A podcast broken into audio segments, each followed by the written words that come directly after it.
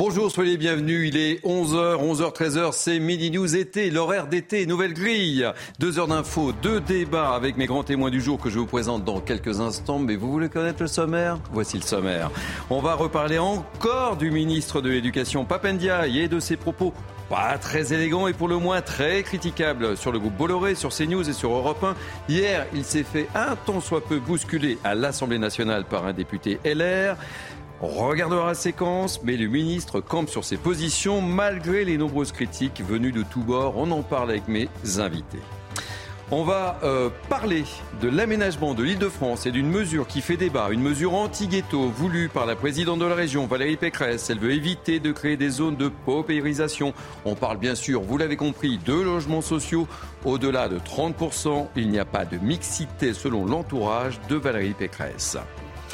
On évoquera également l'horreur. Oui, l'horreur. Un septuagénaire a succombé à ses blessures après une semaine d'agonie. Il avait été lynché par des jeunes parce qu'il avait osé leur demander tout simplement de faire moins de bruit devant son domicile. Cela s'est passé à Vieux-Condé.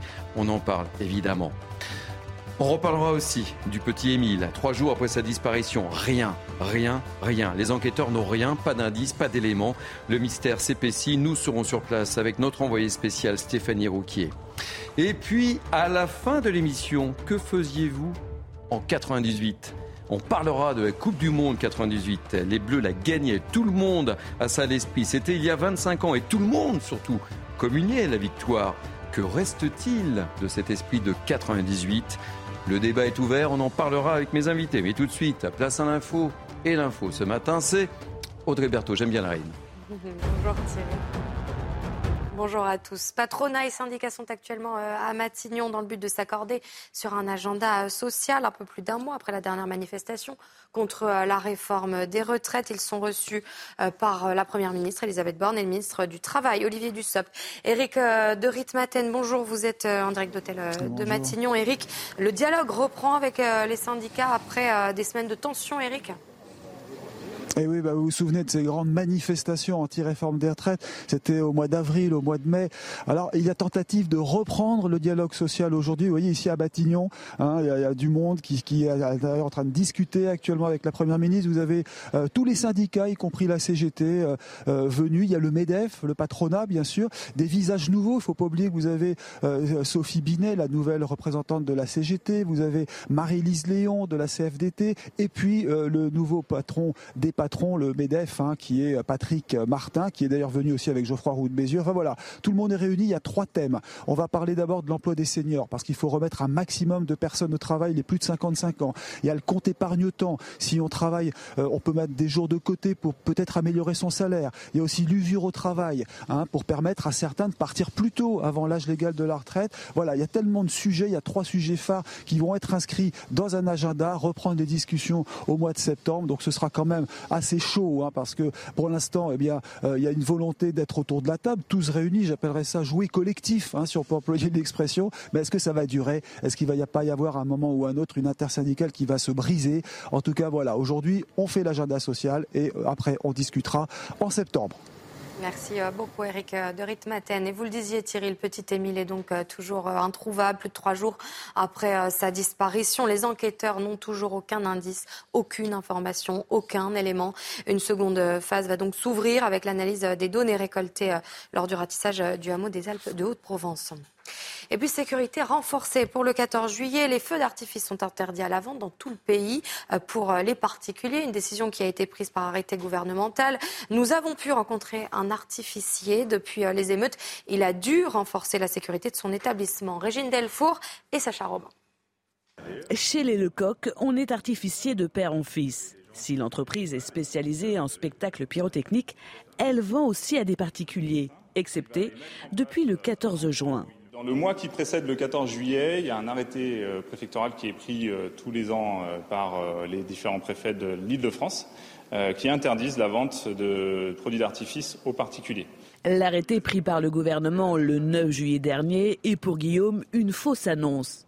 Et si certains tentent d'acheter du matériel, l'entreprise reste ferme. On leur explique que voilà, on n'est pas dans une période où on vend, et on leur explique pourquoi. On leur fournit éventuellement les arrêtés que les préfectures nous envoient.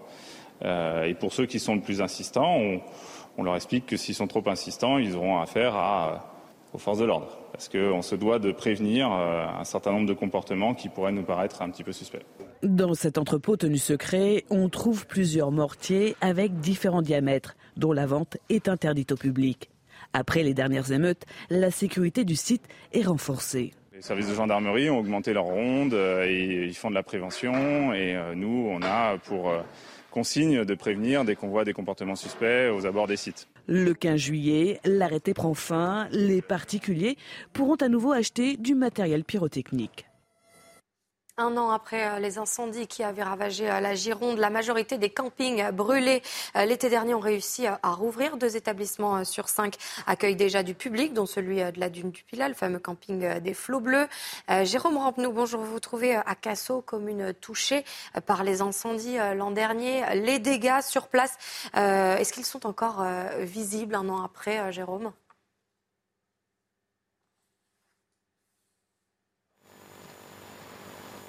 Très bien euh, le lieu. On s'en rend compte hein, euh, sur le bord de la route. Il n'y a plus un arbre. Derrière moi, juste derrière moi, normalement, c'était une forêt assez épaisse, hein, broussailleuse. Donc vous voyez, il reste quelques arbres qui n'ont pas été abattus, mais il va falloir les abattre eux aussi, parce que après euh, la fin de l'hiver, on s'est aperçu qu'ils n'ont pas reverdi. Donc ça veut dire que ces arbres-là, eux aussi, sont morts, même si les flammes n'avaient fait que lécher la partie basse du tronc. Donc il va falloir travailler, les couper, les arracher, nettoyer, replanter, un travail titanesque. Vous l'entendez pas, mais on entend, moi j'entends au fond dans la forêt, on entend les tronçonneuses et les machines qui travaillent non-stop depuis des mois pour nettoyer toute cette partie. Le gros travail, je vous disais, ça va être de replanter, ça va prendre des années. Alors pour pallier ces incendies, pour essayer d'éviter le risque l'année prochaine.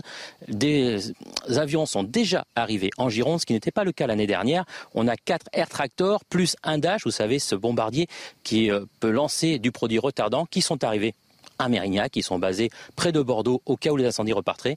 Et il y a aussi un hélicoptère bombardier d'eau qui lui a été positionné un petit peu plus haut sur la Charente car il y a eu aussi l'été dernier beaucoup de départs sur la zone de la Charente et de la Dordogne. On espère que cet été, ce sera un petit peu plus calme. Mais vous le disiez, hein, les touristes sont déjà revenus. Aujourd'hui, il fait pas très beau. Ils en profitent, ils se promènent, mais les plages les attendent. On reste optimiste. Merci beaucoup, Jérôme. Tout de suite, place à midi, nous avec vous, Thierry. Merci beaucoup, Audrey Berthaud. On vous retrouve dans une heure, c'est bien cela C'est vous, hein oui, c'est ça. Allez, 11h-13h, Midi News été, c'est parti. Je suis ravi de vous accueillir avec moi euh, autour de ce plateau. Elisabeth Lévy, Bonjour. directrice de rédaction Causeur. C'est la première fois que je vous reçois sur mon plateau. Bah vous savez que ça fait un an que je suis sur cette chaîne. Jamais vous êtes venu sur mon plateau. Bah c'est vrai, mais vous m'avez invité? Bah, Évidemment, je vous invite. Allez, je vous, je vous taquine en ce début d'émission. C'est tout neuf, c'est tout chaud. Oui. Voilà, Causeur, dernier numéro, l'insurrection des imbéciles. Et puis ces artistes qui disent au wokisme. Je n'ai pas prononcé le nom. Bon. Qui disent flûte. Voilà, qui disent flûte. Euh, Alexis Isard, ravi de vous accueillir, de vous retrouver, euh, député Renaissance de l'Essonne. Euh, ravi de vous accueillir également, ma chère. Ravi d'être là. Elodie, on a plein de choses à se dire. Oui. J'ai besoin de vous. Mais je suis là. Comme d'habitude. On a l'habitude de se retrouver le dimanche. Euh, Christophe Madrol, conseiller régional, région Sud. C'est bien de nous avoir en direct. Hein. La dernière fois que je vous ai eu, c'était par Skype depuis Marseille. Exactement. Je préfère être sur le plateau avec vous. C'est plus sympathique. Et retrouver mon ami Elisabeth Lévy. Salut Elisabeth. Salut Christophe. Ben, allez-y. Hein. vieux complices, on en débattra tout à l'heure. J'ai bien compris. Euh, vieux complice également, Joseph Touvenel, directeur de la rédaction Capital Social. Ravi de vous retrouver également. Un fidèle du Midi News Week-end. Je vous aime tellement que je suis rentré de Bretagne pour être ici aujourd'hui. Ça me touche. C'est pour dire. Sincèrement, vraiment. Ah Merci. Là, ça, c'est... Vous voyez alors, c'est un effort. Hein. oui, essayer Milinou, c'est revenir.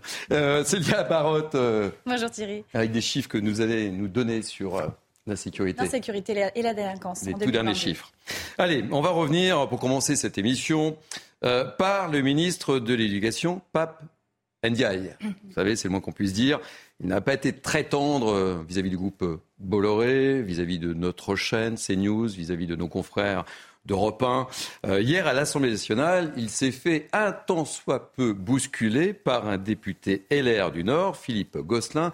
Au regard de cette séquence, je vous fais réagir et puis on, je vous ferai également écouter d'autres réactions, parce qu'évidemment, il y a eu des réactions de tous bords. Mais lui, visiblement, il campe sur ses positions, Papendiaï. Mais regardez la séquence d'abord. On vous entend très mal, monsieur le ministre. En revanche, en revanche, vous démontrez tous vos talents d'idéologue. Vous vous placez en arbitre des élégances de la pensée, d'ailleurs évidemment souvent uniques, distribuez bons et mauvais points, jetez les anathèmes contre certains médias. Vous méprisez, ce faisant, les journalistes et des équipes qui y travaillent, et des millions et des millions de nos concitoyens qui les regardent et les écoutent. Bien sûr, j'évoque ici la polémique de ce week-end avec CNews et Europe 1. Là, monsieur le ministre, on vous entend vraiment trop. Alors, plutôt que de vous immiscer dans le fonctionnement des médias, quand allez-vous vraiment prendre la mesure de vos fonctions, de votre tâche pour notre éducation nationale, notre jeunesse, quid des abayas, de la laïcité, du harcèlement scolaire? Là, monsieur le ministre, on voudrait vraiment vous entendre. Merci beaucoup, mon cher collègue. La parole est à Monsieur Papendia, ministre de l'Éducation nationale et de la jeunesse. Merci Madame la Présidente, Mesdames et Messieurs les députés, Monsieur le député Gosselin. Je vous dirai un mot à propos des questions scolaires. Je suis d'ailleurs auditionné à cet égard euh, dans quelques heures. Si vous avez un quelconque intérêt pour ces questions, apparemment pas, vous assisterez à l'audition. Je vais vous répondre, euh, sur la deuxième partie de votre propos, vous faites partie d'un groupe qui a une tradition républicaine et qui a longtemps combattu euh, l'extrême droite, et euh, je m'étonne donc que vous vous étonniez euh, des constats, somme toute banals, que je fais sur l'évolution d'une chaîne de télévision.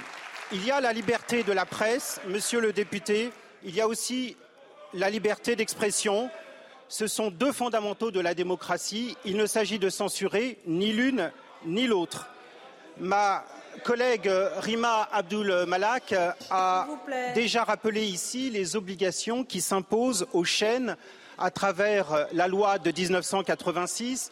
Et vous le savez, l'ARCOM a mis en garde et mis en demeure plus d'une vingtaine de fois la chaîne de télévision que vous mentionnez. Je ne suis pas le seul à faire ce constat.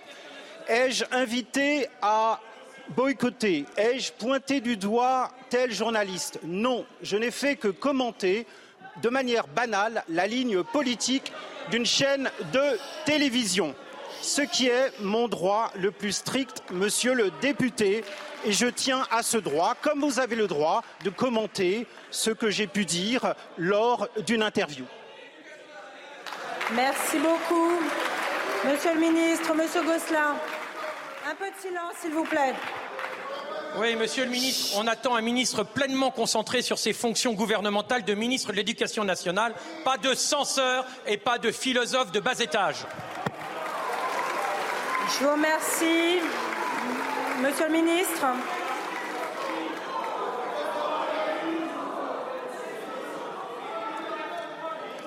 Permettez-moi simplement de vous répondre par cette euh, citation du président Jacques Chirac en 2007, qui me semble être d'actualité ô combien.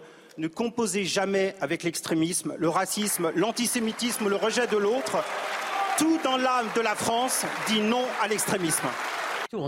Allez, Alexis Isard, je ne veux pas vous piéger. D'accord. Pensez quoi de cette séquence Et on voit euh, le ministre campe, je le disais, campe sur ses positions, malgré les critiques, etc. Hmm. Bon, là, dans la séquence, il y a de nombreux sujets qui sont soulevés. La question principale que. Ouais, enfin, la question principale, vous la connaissez. Hein. J'imagine, c'est est-ce que CNews est d'extrême droite? Non. Est-ce qu'un ministre doit dire ça? Voilà, Il y a plein de questions, c'est pour ça. Bon, d'abord, est-ce que CNews est d'extrême droite? Euh, À titre personnel, si je le pensais, je ne serais pas présent euh, sur ce siège actuellement.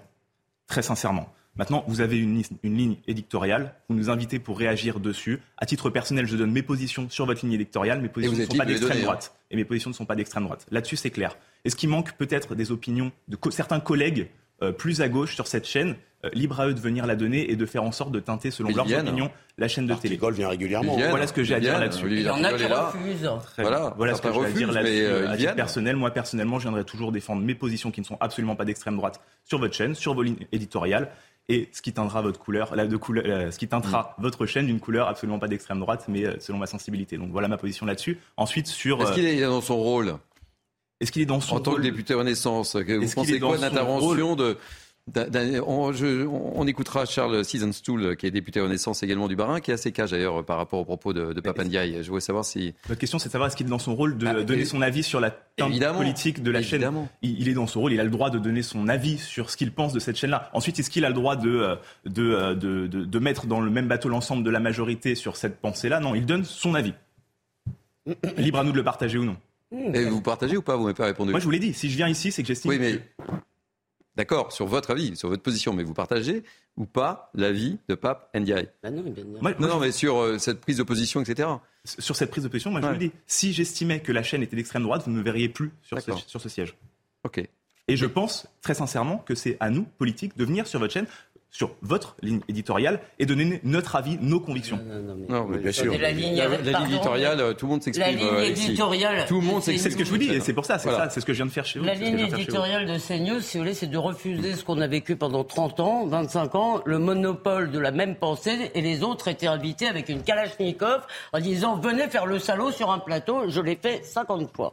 Donc, si vous voulez, il y a effectivement, il y a peut-être une couleur, mais parce que cette couleur n'est jamais représentée. Mais on parle des préoccupations des Français avant tout, hein, Elisabeth Lévy, des problèmes des Français. Hein. et par ailleurs, non, mais juste pardon, parce que c'est important, important d'aller au bout. Mm. D'abord, c'est un scandale évidemment que le ministre de l'Éducation se permette, si vous voulez, de faire cela. Car quand on dit d'extrême droite dans ce pays, et je le sais parce qu'à causeur on le subit également, c'est pour vous tuer. Ça n'est pas pour discuter, ça n'est pas pour dialoguer, c'est pour vous tuer. C'est pour vous disqualifier, pour dire ces gens-là ne sont pas fréquentables. Et après les menaces de Madame Abdul Malak mm. de nous priver de notre fréquence, si vous voulez, ce qui est du jamais vu. Si vous voulez, dans un pays démocratique et, et développé, je trouve que ça fait beaucoup. Mais moi, je voudrais ajouter une chose. D'abord, c'est que au-delà de Papendiaï, si vous voulez, c'est vraiment la vacuité politique. Quand ils n'ont rien à dire, c'est l'extrême droite. Au moment où la France est à feu et à sang, peut-être que c'est pas la bonne expression, où elle a été, en tous les cas, que faisait l'intelligentsia de ce pays sous la houlette de M. Dumontet?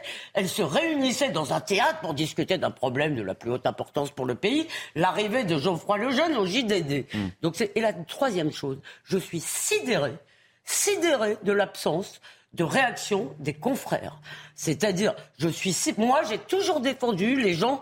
Si vous voulez, j'ai défendu, j'étais contre les interdictions, même de Dieu donné, de gens vraiment que je déteste.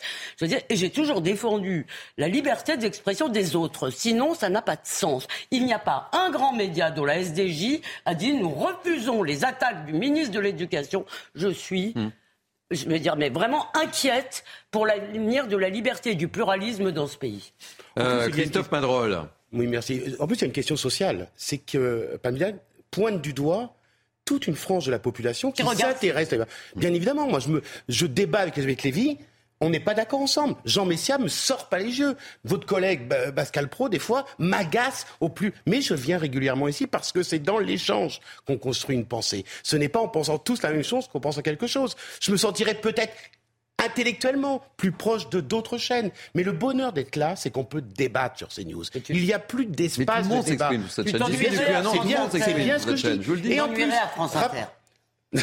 mais pour l'instant, c'est plus compliqué. Non, on sait pas. c'est qu'à un moment donné, cet espace, on doit le conserver. On n'est pas d'accord. Elisabeth, des fois, m'agace à un point, vous pouvez même pas imaginer. On s'est pris mille fois la tête oh, avec Sonia Mabrouk. C'est la première fois que j'ai sur mon plateau, Elisabeth Lévy. Euh, regardez. Bah, c'est clair. Jean Messia, on s'est pris la tête mille fois également.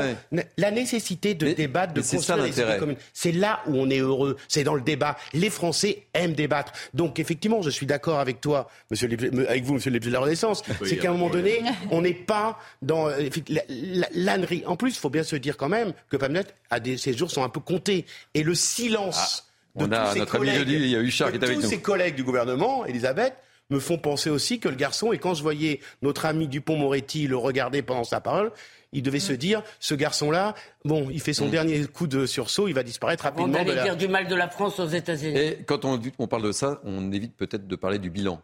On a fait le bilan de Papendia il y a, il y a deux ah, jours. on peut faire le bilan. mais on va pas en parler. Je suis Marseillais, Thierry. rapide à faire. Je vais faire le bilan de l'aviation nationale, en tout cas à Marseille. Je vous donne la, je vous donne la parole dans quelques instants, euh, ma chère Elodie, mais d'abord Joseph Tounel. il persiste et signe, hein, Papendia.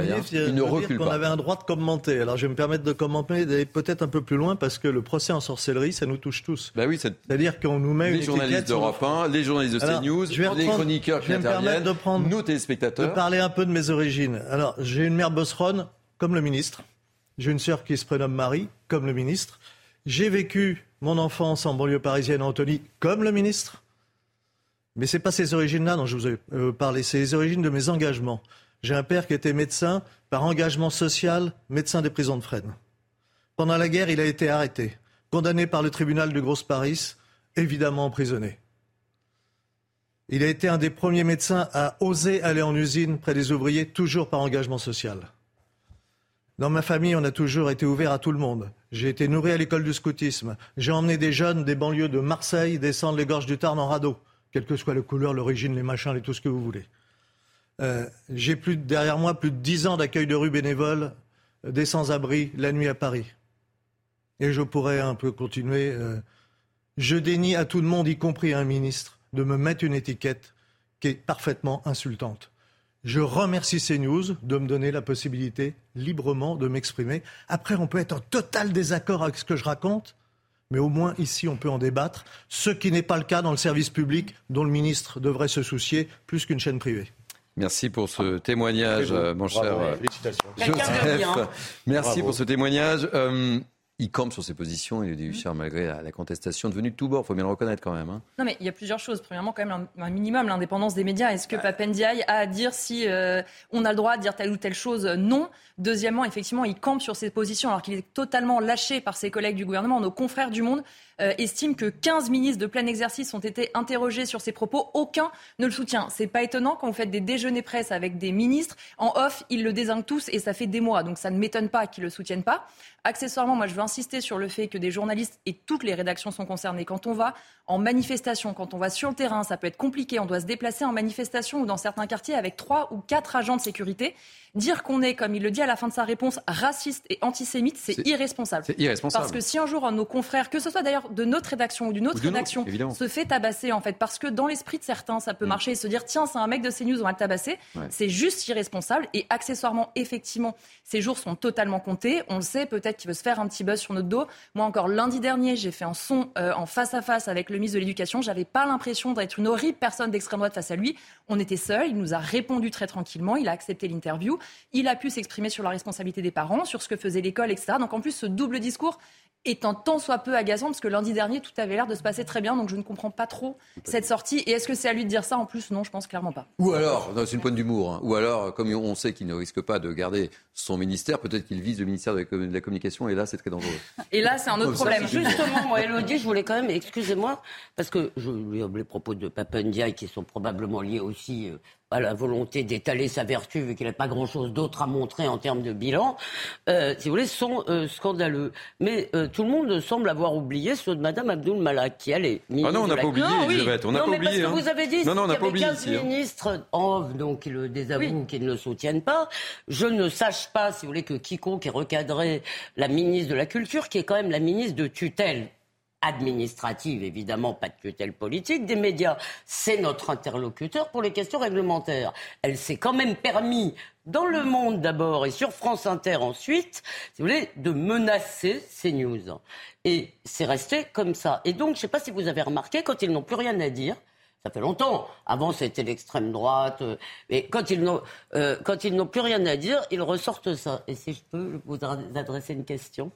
Vous dites si il y avait des gens d'extrême droite, donc je, ne sais pas qui vous visez, mais ce qu'on appelle l'extrême droite à France Inter, CRN, Zemmour, euh, ici, euh, je ne viendrai pas m'exprimer. Mais excusez-moi, tous les Français s'expriment aux élections et on n'a pas le droit de disqualifier. Non, il n'a pas dit ça, Elisabeth. Pas dit ça. non, Elisabeth, parce que mal compris. Non, non, j'ai pas compris. Moi, je n'aime pas cette non, mais qualification. Pas compris de bonne foi. Je n'aime pas cette qualification d'extrême droite parce qu'elle disqualifie la chaîne très simplement. Ce que je dis, c'est que si effectivement on avait la capacité de dire que euh, CNews était une chaîne d'extrême droite, comme euh, ça semble être dit, d'ailleurs, je ne sais pas comment ça se qualifierait. Ça voudrait dire que vous êtes tous d'extrême droite et que c'est n'importe quoi. Des Honnêtement, c'est n'importe quoi. d'extrême droite. Si c'était le cas, dans ce cas, je ne viendrais pas. C'est évident. Le fait que je vienne prouve l'extrême inverse. Mm. Mais moi, j'aimerais bien revenir quand même sur euh, des propos que vous avez tenus. Euh, ça va peut-être pas être populaire auprès de vous, mais c'est mon rôle de mieux. Non, mais allez-y. La parole est libre ici, justement. Exactement. C'est ce qu'on nous reproche. la parole est libre. Exactement. Si on regarde tout de même dans les faits les résultats de l'éducation nationale depuis 2017, c'est-à-dire l'arrivée euh, au pouvoir de notre majorité, c'est la première, c'est la première fois que dans l'école élémentaire, on voit les niveaux augmenter. Et au pire, dans les matières les plus difficiles, stopper la décroissance. Et ça, c'est une bonne chose. Alors moi, je vous parle de l'école élémentaire. Effectivement, vous savez on peut voir des jeunes au collège, au lycée qui sont encore en aujourd'hui, monsieur Mais dans vous savez combien gagne un prof aujourd'hui, monsieur Grâce aux politiques. Mais monsieur, vous pouvez... Vous pouvez, vous Attendez, Christophe, laissez, laissez, juste terminer Alexis, ensuite je... Voilà. Vous pouvez adosser d'autres vérités à celles que je suis en train de vous donner, mais la, la réalité est que dans l'école élémentaire, on a de très bons résultats. Et ça, c'est une des missions de l'éducation nationale qui est réussie. Maintenant, est-ce que je vous dis que ça suffit Stopper la décroissance, c'est peut-être pas... Bien sûr que non, je ne vous le dis pas. Bien sûr que non. Moi, j'ai beaucoup d'affection pour l'intellectuel Je vous dire, j'ai lu ses livres parce que je lis. Mais, en tant que ministre, ça, ça montre la limite de la société civile que souhaitait le président Macron. Vous voyez bien qu'il n'est pas à sa place être à l'éducation nationale comme à l'environnement, il faut des politiques, il faut des ministres politiques, parce qu'on traite en permanence des questions politiques. Vous savez très bien surtout les syndicats. Vous savez très bien que hmm. c'est des questions politiques, le syndicat aussi. Vous savez très bien qu'au ministère de l'éducation nationale, il y a un problème de coordination avec le terrain. Vous savez très bien que les enseignants n'en peuvent plus, ne se sentent pas soutenus. Toutes ces réalités-là. Et on en a parlé avec le président Macron quand il est venu parler à Marseille, du Grand Marseille. Croyez-moi, les questions sont fondamentales. Nous avons besoin d'une école républicaine républicaine qui tienne sur ses fondements. Sinon, tout part en vrille. On est bien d'accord là-dessus sur le constat où on a besoin d'investir massivement dans l'école. Défendre moi j'aime beaucoup l'intellectuel, mais le ministre, non. Allez, on va marquer une pause, la première pause de News euh, été. On se retrouve dans, quelques instants. A tout de suite les débats. Vous êtes en forme, hein mhm. Vous êtes très en forme. Quand je vois Elisabeth, je suis toujours en forme. arrêtez, là, on va... on va vous laisser, on va tous euh, quitter le plateau si ça continue. Mais non. A tout de suite, c'est Mini News été. Il est quasiment 11h30, c'est Midi News. Été, nous sommes ensemble jusqu'à 13h avec moi pour débattre. Mais je vous en prie, euh, Christophe Madrol qui est avec le café, c'est bon esprit, installez-vous. on est parti prendre un café avec Elisabeth. Ben voilà, écoutez, non mais nous sommes ouverts, hein, au, voilà, News nous sommes ouverts jusqu'à 13h. Christophe Madrol, conseiller régional, région euh, Sud, Alexis Isard, député Renaissance de l'Essonne, et Ludie Huchard qui est avec nous, journaliste politique CNews, euh, Joseph Touvenel, toujours toujours avec nous. Euh, Elisabeth Lévy qui est avec le café. Mais oui, nous sommes, euh, l'épicerie est ouverte jusqu'à 13h, donc euh, pas de souci. Très bien. Et je vous prie de m'excuser, mais on a besoin d'un peu de caféine là pour. on était un peu mou. Oui, je comprends. Et, et, vous avez oublié mon café en tous les cas. Non, il est là. Ah, il est là, très bien. Non, non, mais je vous en prie, portez-moi le café. c'est bon esprit, c'est l'été, c'est l'été. Oh, merci, mais vraiment, vraiment, c'est très sympa. et, et Célia Barotte, évidemment. On va parler des chiffres de l'insécurité qui sont tombés. Mais on va d'abord parler d'aménagement maintenant et notamment en Ile-de-France. C'est le sujet, je crois, débattu aujourd'hui hein, au Conseil régional, le nouveau schéma directeur de la région Ile-de-France qui doit encadrer jusqu'en 2040 le, développement de la région et impose aux, élus locaux dans leur plan d'urbanisme qui doit être validé une première fois ce mercredi. Avec nous, elle va tout nous expliquer, Farida Adlani, vice-présidente de la région Île-de-France. Soyez là, bienvenue et vous êtes dans votre voiture. J'espère que la communication va très bien passer, mais décidément, il se passe des choses aujourd'hui dans ce mini Expliquez-nous un petit peu quelle est la position que défend Valérie Pécresse et qui ne fait pas l'unanimité et qui suscite une certaine polémique. Alors quand vous dites que ça ne fait pas l'unanimité, euh, on est dans un débat politique, mais en tout cas, euh, sur le terrain, et moi qui suis euh, élu en Seine-Saint-Denis et, et, qui a grandi dans les quartiers, je vois que ce plan que vous appelez euh, plan anti-ghetto est un plan qui permet justement un aménagement euh, du territoire de manière concertée pour éviter qu'il y ait plus de logements sociaux là où il en existe déjà. Donc éviter la, barre des 30% de logements sociaux et de permettre de créer des polarités de logements, euh, notamment aux abords des gares. Et, d'ailleurs, on, on, répond dans ce cadre-là à une demande de l'État euh, qui, demande de, cet aménagement du territoire en lien avec eh ben, une vision, une vision du territoire, une vision de l'aménagement, une vision aussi, parce que comme vous le savez, la région de France a, la compétence des, des transports et, avec toutes les lignes qui sont en, cours d'aménagement, eh bien, nous permettons cet aménagement du territoire avec des logements et cette mixité, je le dis bien, une mixité sociale pour éviter de rajouter de la misère avec la misère et de créer des espaces publics, des espaces aussi euh, de, de lien avec les, habitants et du service public qui est extrêmement important. Alors, ça veut dire quoi? Expliquez-nous pourquoi, au-delà de 30%, il n'y a pas de mixité selon vous? Ça veut dire quoi, très concrètement? Qu'est-ce que vous dénoncez? Bah, bah, vous, voyez, bien que les, les, les émeutes qu'on a connues euh, récemment, euh, eh bien, nous permettent de. Enfin, on doit tous se poser la question légitimement de comment on crée du lien et comment on recrée du lien dans ces quartiers qui, pour beaucoup, sont bah, des zones de non-droit. Et il faut éviter ces zones de non-droit et pouvoir euh, eh bien, euh, anticiper cet aménagement en lien avec les maires, parce que ce SDRIF, c'est aussi une concertation avec les élus locaux, avec tous les partenaires, et permettre euh, un parcours résidentiel, l'accession à la propriété, ce n'est pas un gros mot, mais une mixité sociale et, et un aménagement maîtrisier en lien avec les élus. Et je dis bien des élus qui font partie aussi du territoire et qui ont grandi dans les quartiers.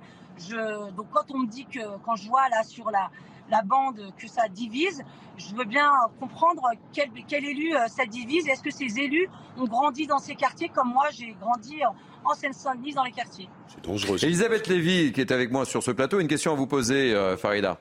Oui, il me semble, bonjour, bonjour madame, euh, il me semble d'abord que vous identifiez le problème me paraît déjà très bien, c'est qu'effectivement, si vous voulez, l'idée qu'il faut mettre des logements sociaux absolument en masse et partout euh, n'a pas eu que de très bonnes conséquences. Mais la réalité, c'est que le problème n'est pas la mixité sociale, si vous voulez. Nous parlons tous pudiquement des quartiers défavorisés. La difficulté, c'est la mixité culturelle. Et si vous voulez, avec d'un côté l'évolution de l'islam ou d'une partie de l'islam, si vous voulez, de certaines expressions. On voit bien que certains quartiers sont complètement islamisés, justement. Euh, et, euh, et ça concerne évidemment une partie de la population, mais dans certains quartiers, si vous voulez, ça devient une culture dominante qui exclut de fait les autres, si vous voulez, qui se barrent comme ça. Et euh, Christophe Guy, lui, raconte la constitution de la France périphérique de cette façon, c'est-à-dire que les classes, les classes populaires de souche ou old school, comme dit Michel Onfray, ont quitté ces banlieues, pas parce qu'elles sont racistes, parce que des fois la coexistence est compliquée, et elles sont parties. Donc, euh, est-ce que c'est très intéressant ce que dit Elisabeth Lévy parce que c'est pas un discours là d'extrême droite. Dans le rapport de banlieue 89 en 1989, ce Roland que dit Elisabeth, Roland Castro abordait la même question, la question culturelle, culturelle et sociale, et, et pas l'inverse c'est qu'à un moment donné, le parquage qui a été fait dans les... Moi, je, je, vivant à Marseille et en travaillé, madame, dans les quartiers nord comme travailleur social pendant pratiquement 15 ans, je connais bien la situation. On a mis dans des tours des personnes issues des mêmes quartiers de, la même, de la même culture et de la même euh, origine culturelle, et ça, a prouvé, et ça a provoqué des drames sociaux dans ces quartiers. Mais tu peux pas opposer le vivre ensemble. On va, on va, on va retrouver Farida. C'est une question d'urbanisation mixte. On va, euh, puisque vous avez posé une question, vous avez posé une question, Elisabeth, à, Farida, on va lui donner, on, va lui donner la, on va lui donner la parole.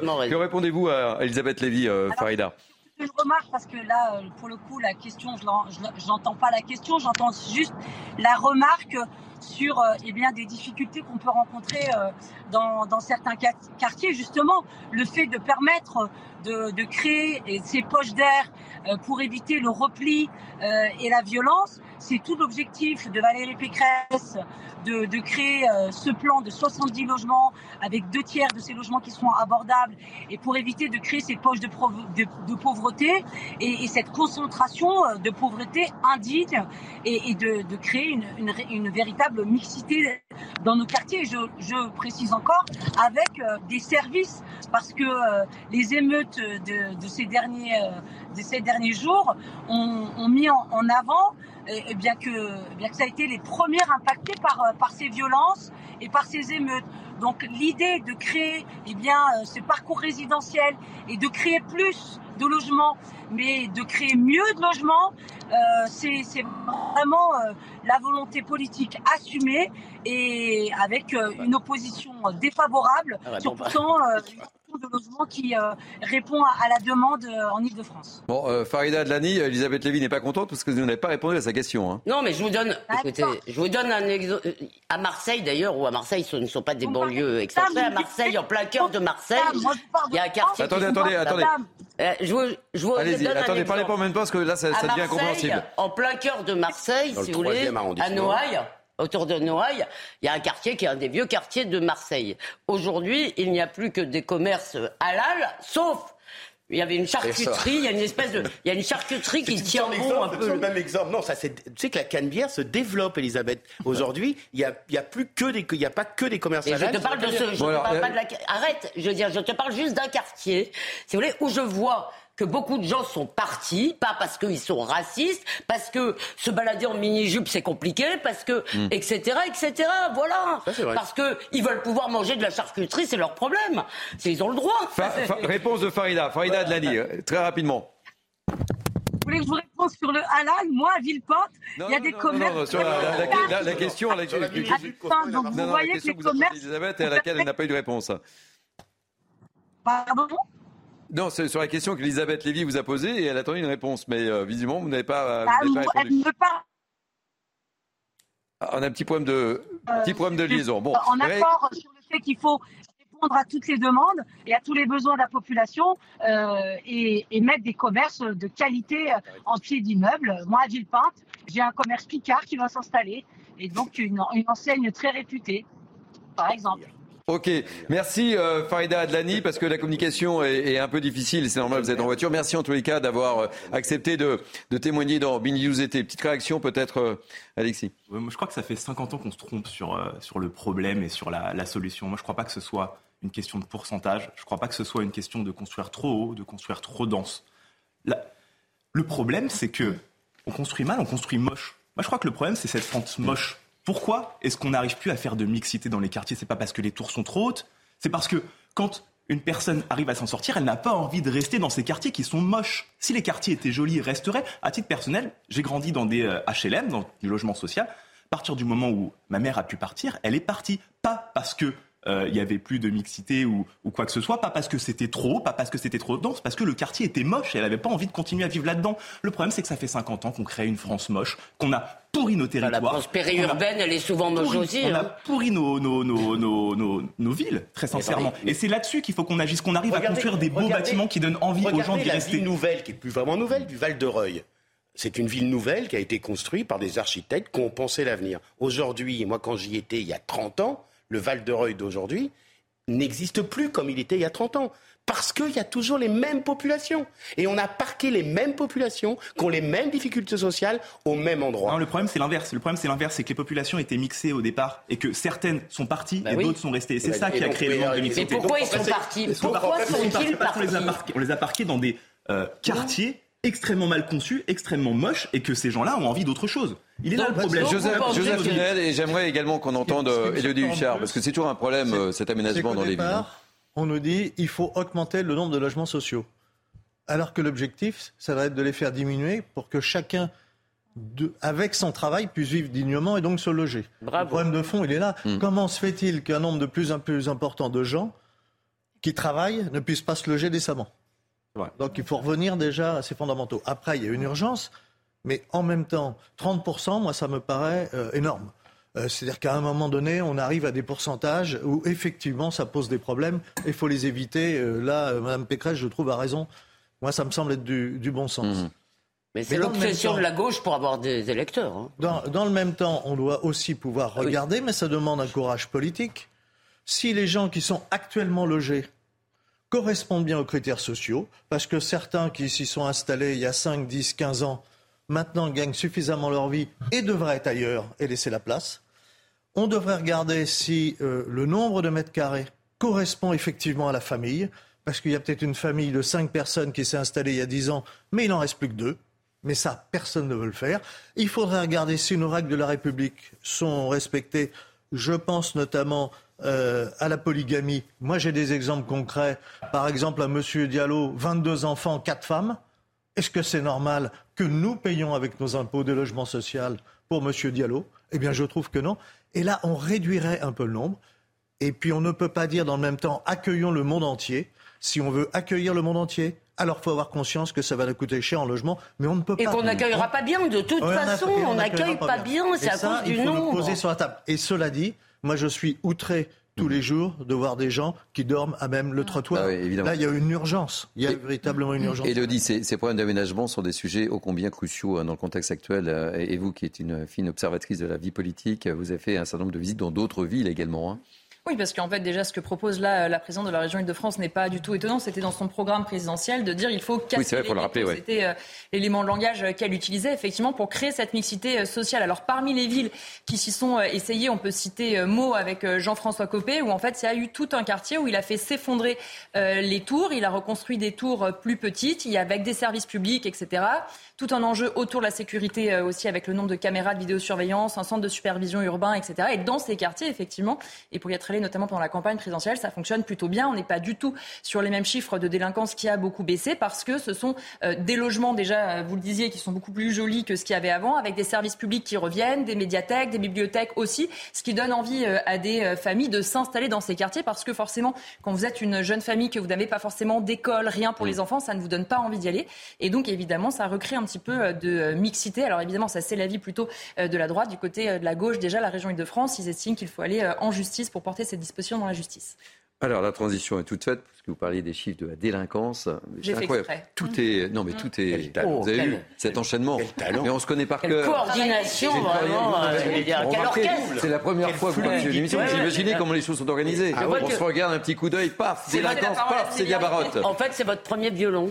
Voilà, exactement. Mais on se connaît par cœur avec euh, ma chère Elodie. Euh, les chiffres de l'insécurité euh, et de la délinquance en 2022 sont sortis. Euh, Célia, le service statistique ministériel de la Sécurité intérieure, a publié son bilan annuel pour confirmer et consolider les premiers résultats publiés le 31 janvier 2023. Bilan, tous les indicateurs de la délinquance sont en augmentation en 2022, à l'exception des vols violents sans armes. Expliquez-nous tout, je veux tout savoir. Il y avait des premiers chiffres qui sont sortis le 31 janvier 2022, mais euh, le ministère de l'Intérieur euh, confirme euh, et a étudié ces chiffres justement qui sont publiés aujourd'hui. Quatre indicateurs consolidés dans cette synthèse ont fait l'objet de révision. Le nombre de victimes d'homicides, le nombre de mises en cause pour usage de stupéfiants, le trafic de stupéfiants et le nombre de victimes d'escroquerie. Alors premièrement, les victimes d'homicide sont en hausse de 9% après une croissance de 7% en 2021. On en comptabilise 959. En matière de lutte contre les stupéfiants, à présent, après avoir fortement augmenté en 2021, plus 14% euh, concernant le nombre de mises en cause pour usage de stupéfiants, 48 962. là, c'est le nombre de mises en cause enregistrées pour le trafic de stupéfiants en 2022, en hausse également de 5% après 13% en 2021. Enfin, le nombre de victimes d'escroquerie enregistrées augmente lui aussi. On en compte pour l'an dernier 464 545, c'est plus 8% après les 14% en 2021. Pour les autres indicateurs euh, de la délinquance, les fluctuations observées en 2022 restent identiques à celles décrites le 31 janvier euh, dernier. Les hausses se poursuivent pour les coups euh, et blessures volontaires sur les personnes de 15 ans et plus, plus 15%.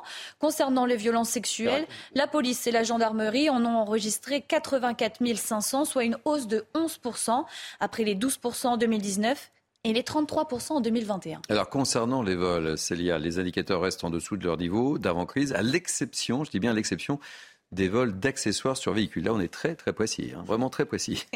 en effet, Thierry, euh, concernant les vols sans violence contre des personnes, plus 14%, 11% pour les cambriolages, plus 9% pour les vols de véhicules, même chiffre pour les vols dans les véhicules, et c'est ce chiffre, cette augmentation, plus 30% pour les vols d'accessoires sur véhicules.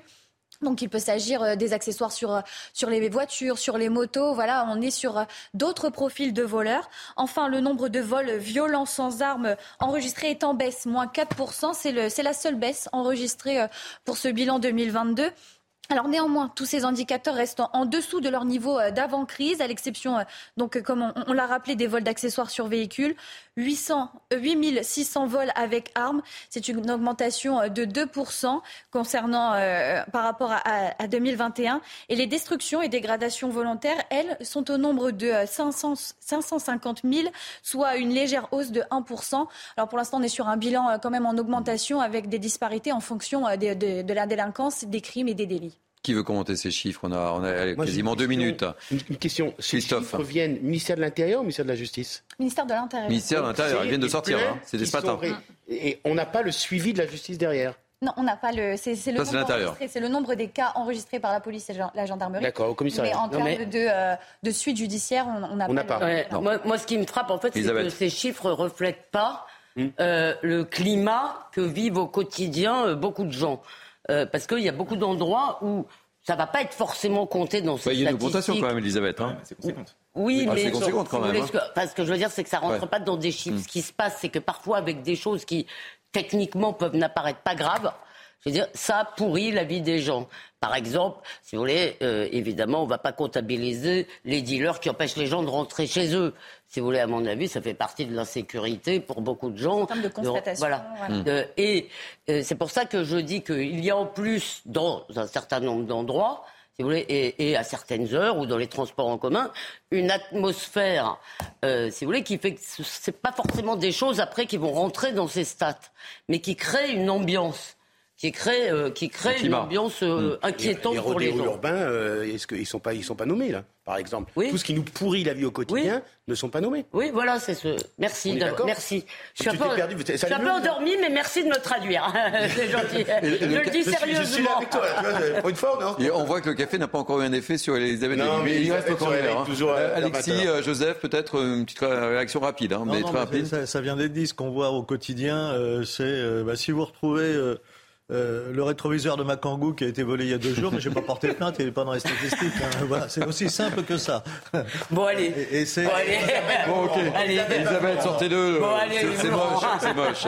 Bon, écoutez, on va marquer une pause dans ce Midi News. On se retrouve dans quelques instants et on, ira, euh, on prendra la direction de, de Vieux Condé, où on est on évoquera évidemment ce, drame, ce septuagénaire qui, qui a été hospitalisé euh, après avoir euh, été passé à tabac par, euh, des jeunes. Et, on verra avec Noémie Schulz le profil de, de ces jeunes.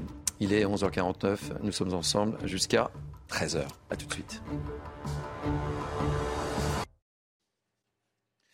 Soyez les bienvenus, il est quasiment midi, c'est Midi News été jusqu'à 13h. On se retrouve dans quelques instants avec euh, un nouveau plateau, deux nouveaux invités évidemment.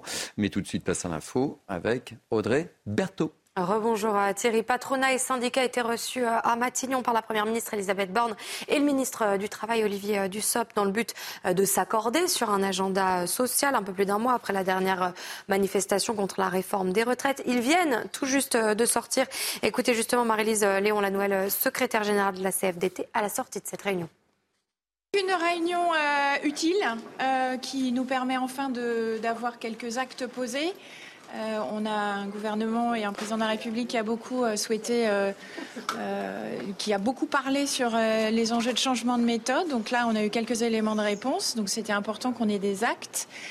les actes posés, c'est qu'il y aura bien l'ouverture d'une négociation ou de plusieurs négociations. Ça reste encore à définir à la rentrée. Emmanuel Macron ne s'exprimera pas le 14 juillet, mais il prendra bien la parole dans les euh, prochains jours. C'est ce qu'a annoncé euh, ce matin l'Élysée le 17 avril en décrétant 100 jours d'apaisement et d'action. Le président avait pourtant donné rendez-vous le jour de la fête euh, nationale pour un premier bilan. En six ans de mandat, il ne s'est prêté que deux fois à la traditionnelle interview présidentielle du 14 juillet. Et puis on part à Vieux-Condé euh, dans le nord où un septuagénaire a été battu à mort. Il avait demandé euh, à un groupe de jeunes de faire moins de bruit devant son domicile. Les jeunes s'en sont pris à lui jusqu'à le plonger en état de mort euh, cérébrale. Maxime Leguet, bonjour. Vous êtes sur place et l'émotion est forcément très forte, Maxime. Oui, l'émotion est vive à Vieux-Condé après le décès tragique de Philippe Matteau, âgé de 72 ans. Nous sommes ici devant la mairie où depuis ce matin, des habitants viennent en nombre pour écrire un petit mot de recueillement dans le livre qui a été mis à disposition. Ici, le choc est immense, d'autant que le septuagénaire était une figure appréciée et connue de tous. Incompréhension et colère également devant un tel déchaînement de violences gratuites. Je vous propose justement d'écouter les habitants que nous avons interrogés ce matin. Oh, une telle violence, c'est inadmissible. Inadmissible. Je trouve que la justice est trop laxiste. Qu'on ait 14 ans, 17 ans, 18 ans, on fait de travers, on doit être puni. Moi, je dis qu'il faut les punir euh, sévèrement. Voilà. Et pas attendre un ou deux ans pour avoir un procès et puis dire qu'ils sont mineurs ou quoi que ce soit. Choqué, oui, parce que par cette violence, oui, quand même. Hein.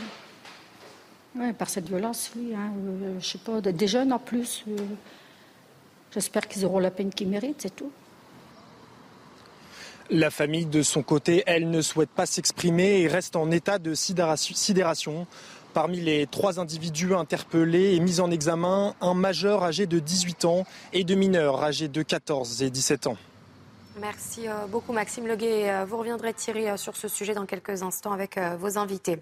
À Nantes, le secteur de l'immobilier doit faire face au sentiment d'insécurité. Il n'y a pas que les taux d'intérêt en hausse qui ralentissent les affaires. Une partie des habitants des cités a même décidé de déménager. Jean-Michel Decaze. Dans le centre-ville à Nantes, les affaires sont moins faciles pour les agences immobilières. Les manifestations à répétition, des gilets jaunes aux retraites ou l'explosion des trafics de drogue rendent les locataires ou les acheteurs prudents avant de signer. C'est vrai qu'il nous pose un peu plus de questions, euh, voilà, suite euh, bah, aux dernières manifestations qu'il y a eu. Est-ce que le quartier a été touché? Est-ce que, euh, voilà, si on loue à cet endroit, à cet endroit précis de Nantes, est-ce qu'on aura des problèmes d'insécurité? La porte qui peut être cassée, des cambriolages, effectivement, suite à des manifestations, des gens qui peuvent entrer dans les parties communes, etc. Je pense que les gens sont un peu plus méfiants. Voilà, ils sont un peu plus méfiants. C'est pas pour autant que les gens partent de Nantes, quittent Nantes. Quelques déménagements ont bien eu lieu.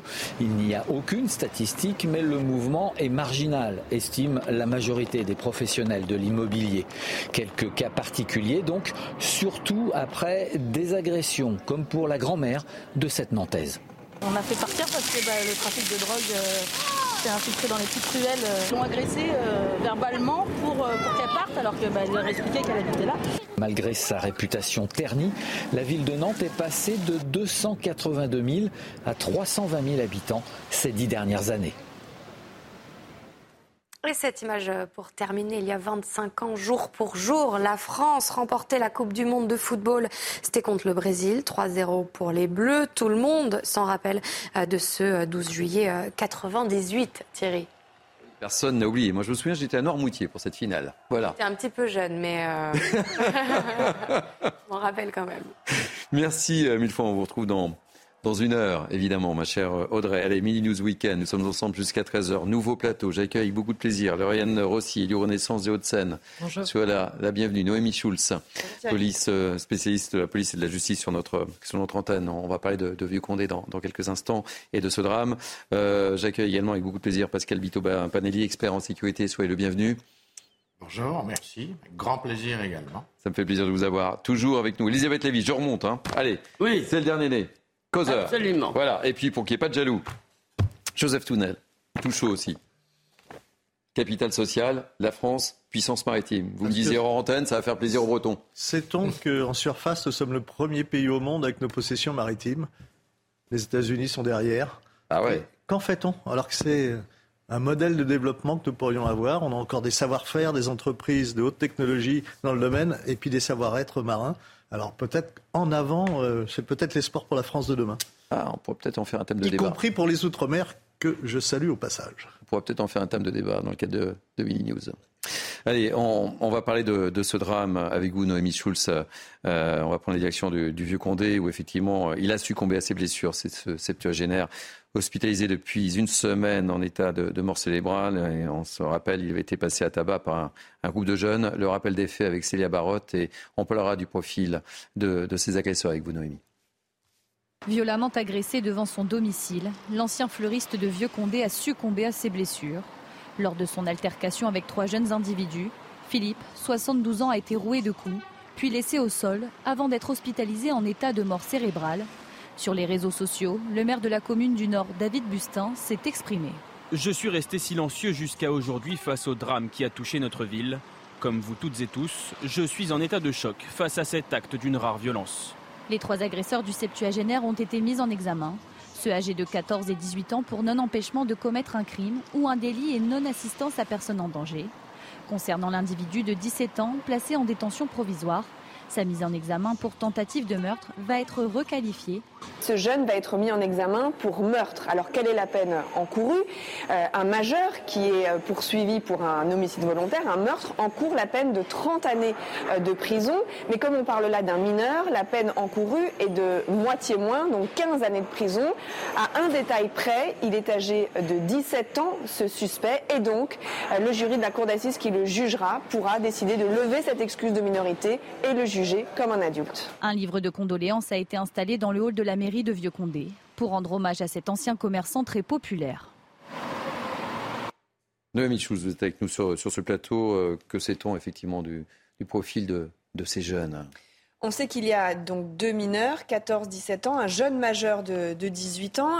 ils n'ont pas d'antécédents judiciaires, c'est ce que le parquet de Valenciennes a indiqué hier dans un communiqué.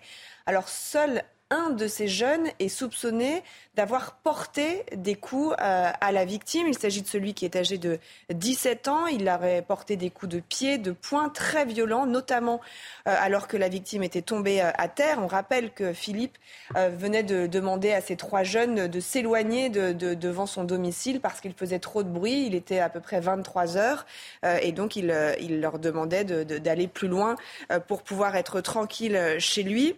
le jeune de 17 ans a donc été mis en examen euh, du chef de tentative de meurtre. Et c'est ce qu'on expliquait dans le sujet. Cette qualification, elle va forcément euh, changer euh, puisque la victime est morte et il a été placé, ce suspect, en détention provisoire. Les deux autres mises en cause, eux, sont soupçonnés d'avoir, de, pas d'avoir porté des coups, mais d'avoir assisté à la scène et de ne pas avoir empêché euh, le, troisième d'agir, c'est-à-dire d'avoir laissé faire. Et ça, c'est aussi puni par la loi. Ils sont mis en examen pour empêchement de commettre un crime ou un délit et non-assistance à personne en danger, des faits passibles de 5 ans euh, de prison.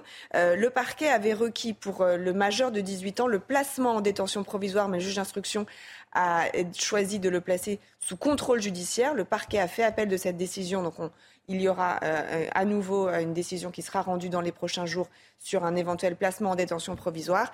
Euh, quant au plus jeune, celui âgé de 14 ans, il bénéficie d'une mesure, d'une mesure judiciaire pardon, éducative provisoire avec toute une série d'interdictions. Voilà donc pour la, situation à l'heure actuelle. On vient d'apprendre que la procureure de la République de Valenciennes ferait une conférence de presse aujourd'hui à 16h. On en saura donc euh, plus peut-être sur euh, le profil de ces, euh, trois suspects et sur les suites judiciaires. Merci pour toutes ces, précisions. Je vais vous faire réagir sur ce, drame dans, quelques instants, mais l'émotion, évidemment, à Vieux Condé est, énorme. Je propose d'écouter la réaction de, certaines voisines qui connaissaient parfaitement ce septuagénaire. Ça nous a choqués tous, ça. Parce que c'est pas normal de faire des choses comme ça. C'est pas normal, on leur, dit de partir parce qu'il fait du bruit et puis, et puis qu'il se rue comme ça sur lui, c'est honteux. J'espère que la justice elle fera bien son travail. Parce qu'il faut donner un exemple, monsieur. Hein? Voilà. S'être fait taper comme ça dessus, c'est inconcevable. Franchement, on n'y arrive pas à croire. Surtout dans une petite ville comme ça. il y, a de la, délinquance comme partout, mais franchement, c'est, on n'arrive pas à y croire. C'est rare qu'il y ait de la violence comme ça. Hein. Euh, bon, c'est comme tout partout, hein, de la violence, des petits jeunes. Mais sinon, jamais à Vieux-Courdé, on a eu euh, autant de violence. C'est la première fois que j'entends ça au bout de... Ça fait 26 ans que je suis à Vieux-Courdé. J'ai jamais entendu euh, une chose pareille. Jamais. Elisabeth Lévy, je me tourne vers vous. C'est terrible cette violence. Et quand on entend ces, témoignages. On a, beaucoup parlé euh, ces derniers jours et d'ailleurs euh, cette dernière année euh, à propos d'autres faits divers, c'est-à-dire il y a une partie, évidemment, heureusement, il y, a, des jeunes, si vous voulez, qui semblent avoir perdu tout contact avec le, tout sens de la réalité. Toute notion, non, toute notion du bien et du mal, et surtout qu'une sorte d'intolérance à la frustration si vous voulez, qui devient insupportable. Ce que Barbara Lefebvre appelait la génération j'ai le droit, c'est-à-dire ils ont des droits et euh, le reste, si vous voulez, quand quelque chose s'oppose à leur, la satisfaction immédiate de leur désir, ça devient quelque chose à abattre. Et, mais moi, euh, ce qui me frappe en plus, j'ai un peu d'heures de vol, et je me rappelle que quand j'avais 25 ans, que j'étais jeune journaliste, on assistait plutôt à euh, d'autres faits divers qui d'ailleurs avaient donné naissance à la caricature de Dupont-la-Joie, mmh, etc. Mmh. C'est-à-dire qu'il y avait euh, des gens, ça arrivait que des gens excédés tirent sur des gamins parce qu'ils faisaient trop de bruit, si vous voulez. Et ça vaut ce que ça vaut, évidemment, euh, c'est pas scientifique, mais je trouve que ce renversement est un peu une métaphore de notre situation. Pascal euh, Bito Panelli. Oui, on recule tous les jours les frontières de l'atroce. le premier rapport humain, apparemment, devient celui de la violence. C'est la seule forme d'expression, c'est absolument intolérable. Concernant la réponse de la justice, il faut qu'il y ait absolument un adage. quand on touche à des personnes vulnérables, la justice doit être absolument impitoyable et de la plus grande fermeté. Lorraine aussi c'est pas simple de commenter ce, type de fait divers et, cette violence extrême. Euh, à la famille euh, de cet homme, sa femme, ses enfants, ses, petits-enfants, les habitants qui sont sous le choc. Euh, c'est un acte de sauvagerie, de barbarie extrême. Hein. Il n'y a pas d'autre mot pour qualifier ça. Je crois que la fermeté la plus totale s'impose. Et il est temps clairement que la peur change de camp parce que cet homme a eu le courage quelque part de sortir pour demander à ce que le bruit cesse. Mais combien d'habitants vivent euh, vivent quotidiennement euh, cela jour et nuit et n'osent même plus sortir, demander à ces jeunes euh, réunis en bande au pied de l'immeuble ou devant la maison de cesser de faire du bruit parce qu'ils ont la peur au ventre. Il faut que la peur change de camp et que la justice soit intraitable avec ces individus. Et vous allez faire une minute de silence Non, je dis ça un peu ironiquement à cause de la précédente. mais lui n'aura pas le droit des hommages partout. si vous voulez, ça me frappe quand même le contraste. Joseph Tounel ça pose aussi le problème de l'éducation. Éduquer, c'est apprendre le bien et le mal. Ça a été dit, c'est euh, connaître et respecter des limites. Et on se demande, puisqu'il y a ce cas, mais euh, on en a d'autres, hein. on voit d'ailleurs sur les réseaux sociaux des scènes assez abominables avec euh, des gens qui sont à terre et on leur donne des coups de pied dans la tête. Peut-être que c'est aussi la génération de la toute-puissance. Il n'y a pas eu d'interdit, on a que les interdits c'était mal. Il ne fallait surtout pas. Et, on en paye aujourd'hui les conséquences. Et il y a un homme là qui en paye euh, et sa famille très gravement les conséquences. Il faut peut-être revenir à ces fondamentaux qui sont, oui, éduquer, c'est dire à un moment donné, non, tu n'as pas le droit. Euh, on a vu depuis des années quand même euh, des éducations qui étaient l'enfant roi. Ben, l'enfant roi, ça devient un petit dictateur. Alors évidemment, il y a eu des réactions politiques. je vais vous faire entendre deux réactions. tout d'abord, celle d'Olivier Véran, le porte-parole du, du, gouvernement, qui s'est exprimé sur, sur ce drame. Les pensées ce matin vont, faire, vont vers ce fleuriste euh, qui s'appelle Philippe, euh, cet homme. Euh, C'est un homme de 72 ans qui a été passé à tabac et qui est mort. Non, pas, pas passé à tabac, tué avec les poings et les pieds par un mineur de 17 ans devant euh, deux de ses copains de 14 et 18 ans. Il leur demandait de faire moins de bruit. Parce qu'il leur a demandé de faire moins de bruit. Un homme qui était manifestement euh, adoré dans son village, euh, qui faisait partie intégrante de la société. Pourquoi je parle de cela? Parce qu'au-delà de la douleur qu'on ressent tous pour lui, ses proches, sa famille, ça atteste aussi de cette ultra-violence, de cette violence décomplexée contre laquelle nous devons lutter avec détermination et nous le faisons. Elisabeth Lévy, ça atteste de cette violence. Oui, bah, d'une comme, comme on l'a dit, si vous voulez, c'est-à-dire ce qui nous frappe, c'est que euh, c'est pas une violence pour voler quelque chose, c'est pas une violence pour, c'est une violence absolument gratuite parce que quelqu'un s'oppose à votre désir. Et je rejoins quand même ce qu'a dit euh, Joseph, c'est que il me semble que l'école dans son ensemble depuis euh, quelques décennies a une grande responsabilité, puisque tout l'enjeu à l'école aujourd'hui, c'est de dire aux enfants, vous êtes au centre du système, dites-nous donc ce que vous voulez apprendre, on ne va pas vous noter parce que ça c'est trop méchant, et si vous voulez, de les, de les victimiser en permanence et de leur parler de leurs droits en permanence. Donc euh, voilà, comme l'a dit euh, Joseph, on arrive, si vous voulez, une génération qui, qui est effectivement alors une génération, il faut non mais si vous voulez, heureusement qu'elle n'est pas mhm. toute comme ça. Heureusement qu'il y a des parents, il y a des familles qui éduquent leurs enfants, il y a des professeurs qui se bagarrent. Tout ça est vrai. Mais malgré tout, il y a une atmosphère à l'école. L'effort n'est pas valorisé, par exemple. On leur explique tout le temps qu'ils n'ont pas besoin de faire d'efforts, qu'il euh, ne faut pas trop se fatiguer. Donc moi, je crois que tout ça conspire euh, à cela et que reprendre du terrain là-dessus ne va pas être simple entre nous. C'est euh, quand je lis Maurice Berger, le pédopsychiatre, si vous voulez, qui lui a affaire très souvent à, des délinquants de cette taux-là, c'est-à-dire des gens euh, très violents. On n'est pas dans des chapardeurs. Hein. Euh, il est assez, ça rend assez pessimiste. Ce qui est terrible, là, Olivier Véran fait le constat, mais on a l'impression qu'il se passe rien, quoi, et que on commente beaucoup sur ces plateaux des scènes de plus en plus violentes, des actes incroyables. et filmés souvent. Et, filmés en plus. cest on ne sait pas où il n'y a pas de limite. On a le sentiment qu'il n'y a pas de limite dans ces actes. Il n'y en a pas, il n'y en a pas. Euh, plus le même rapport à la mort, plus le même rapport à la violence. Euh, des gens qui vivent dans un autre monde, comme tout ce qu'on voit à la télé, hyper fric, hyper sexe, hyper violence. On ne calcule pas, on n'a pas de responsabilité. Et par ailleurs, on peut aussi, quand je vois des gamins qui sont à 23 heures dans les rues, où sont les parents? Que se passe-t-il? On a toujours cette grande thématique. Donc là, il faut maintenant qu'il y ait de la résonance et qu'il y ait derrière, des, je veux dire, du suivi. On parle beaucoup, mais vous avez raison. Après, qu'est-ce qu'il y a? C'est ça le truc. Parce que là, euh, Olivier Véran, je parle sur votre gouverne, fait le constat. Et so what? Soit on, a, alors si on prenons les sujets les uns après les autres, il y a effectivement le sujet de l'éducation, l'éducation nationale. On, met le paquet depuis euh, six ans. Bien sûr, il faut encore aller plus loin, plus fort, plus vite. Enfin, les moyens ont été euh, déployés non seulement pour dédoubler les classes dans les quartiers les plus difficiles, pour mettre en place des dispositifs euh, dans l'établissement scolaire pour accompagner et, quelque part parfois aussi, malheureusement, pour prendre le relais des parents. Parce que là, je vous rejoins.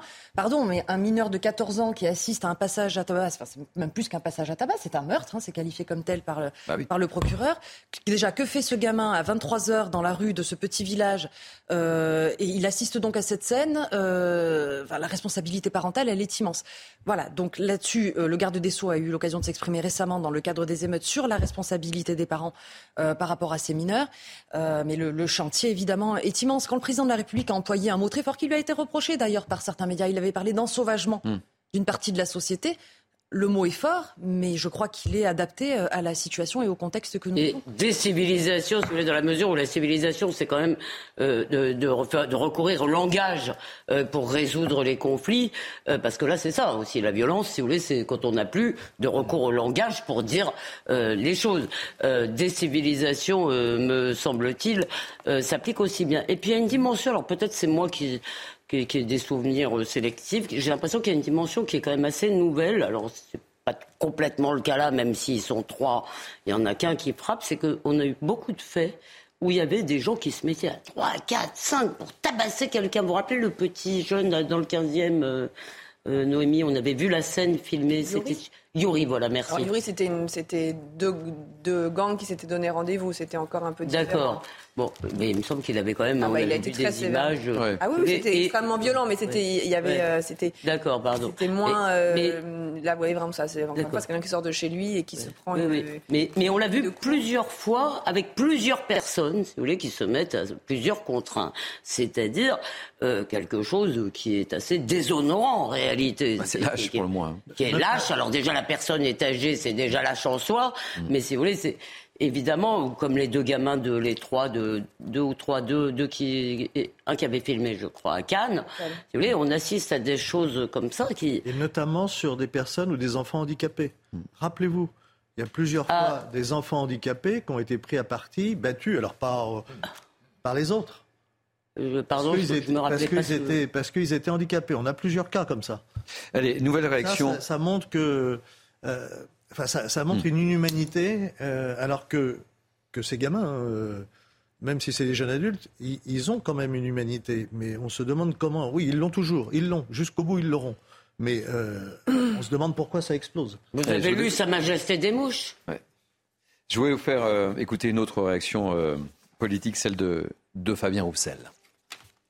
Je voudrais revenir sur un drame qui s'est produit dans ma circonscription. Oui à Vieux Condé. Vieux Condé. Euh, je sais que vous en avez parlé sur votre antenne. Dans nos journaux ce matin, effectivement. Mais euh, cet homme euh, qui a été battu à mort, sauvagement battu, et qui est décédé des suites de ce passage à tabac. Un retraité âgé de 72 ans. Voilà, ça s'est passé dans ma circonscription, à Vieux Condé.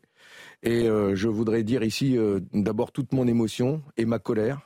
C'est d'abord ce que ressentent les habitants de cette commune de Vieux Condé, le maire, euh, David Bustin, que j'ai eu au téléphone. C'est un, c'est un acte de barbarie et véritablement j'appelle euh, la justice à une extrême sévérité euh, à l'encontre de, des auteurs de cet acte barbare. C'est véritablement c'est dur, voilà, c'est c'est dur, c'est odieux. vous sent marqué particulièrement, Fabien je, je pense à sa femme, à ses enfants, ses petits enfants. Euh, et il faut vraiment que, que, la justice soit extrêmement sévère et, et que ça se sache parce qu'on ne peut pas laisser passer euh, une telle horreur. Voilà. Bon, on voit Fabien Roussel très touché et on comprend, euh, il faut que la justice soit sévère, euh, Lauriane. Hein. Oui, et que la classe politique soit unanime. on sent là Fabien Roussel, député de, de cette circonscription très ému, euh, lui-même député euh, communiste. Je crois que voilà, au-delà de, de l'appartenance politique, le temps est à l'unité face euh, à ce que traverse notre société, cette ultra-violence effectivement qui euh, frappe euh, une partie de notre jeunesse. Et notre responsabilité, c'est évidemment de tout mettre en œuvre, aussi bien d'un point de vue sécurité, éducation, accompagnement des parents, parce qu'on ne peut pas évacuer ce sujet-là. Et sanctions. Et sanctions, fermeté la plus totale. Et on a un gros chantier avec la justice. Allez, on va marquer. il, y avait, l'étonnement, j'ai retrouvé là, c'est pas difficile, Farez un enfant de 12 ans handicapé, battu euh, par des camarades Rudy, un élève handicapé lynché par des adolescents, euh, c'est pas si vieux, hein. c'est 2023 ou 2022. Donc on, voit vraiment cette inhumanité qui gagne par rapport aux plus faibles. Pascal, rapidement. Tout à fait ce que je disais tout à l'heure, les personnes vulnérables. Alors, de façon élargie, ce qui inquiète beaucoup aussi les Françaises et les Françaises, c'est qu'il n'y a plus de forteresse, il n'y a plus de sanctuaire. Des endroits qu'on pensait pour calme, la campagne des villes, c'est terminé. Tout peut arriver partout. Ça, c'est un gros facteur d'inquiétude une chose au niveau de l'expertise de sécurité qu'on doit absolument creuser. Allez, on va marquer une pause et euh, on va se retrouver. Euh, on parlera euh, du petit Émile dont on est sans nouvelles et les enquêteurs n'ont rien mais vraiment rien. Et on sera avec notre envoyé spécial dans quelques instants. Billy News, c'est jusqu'à 13h. A tout de suite.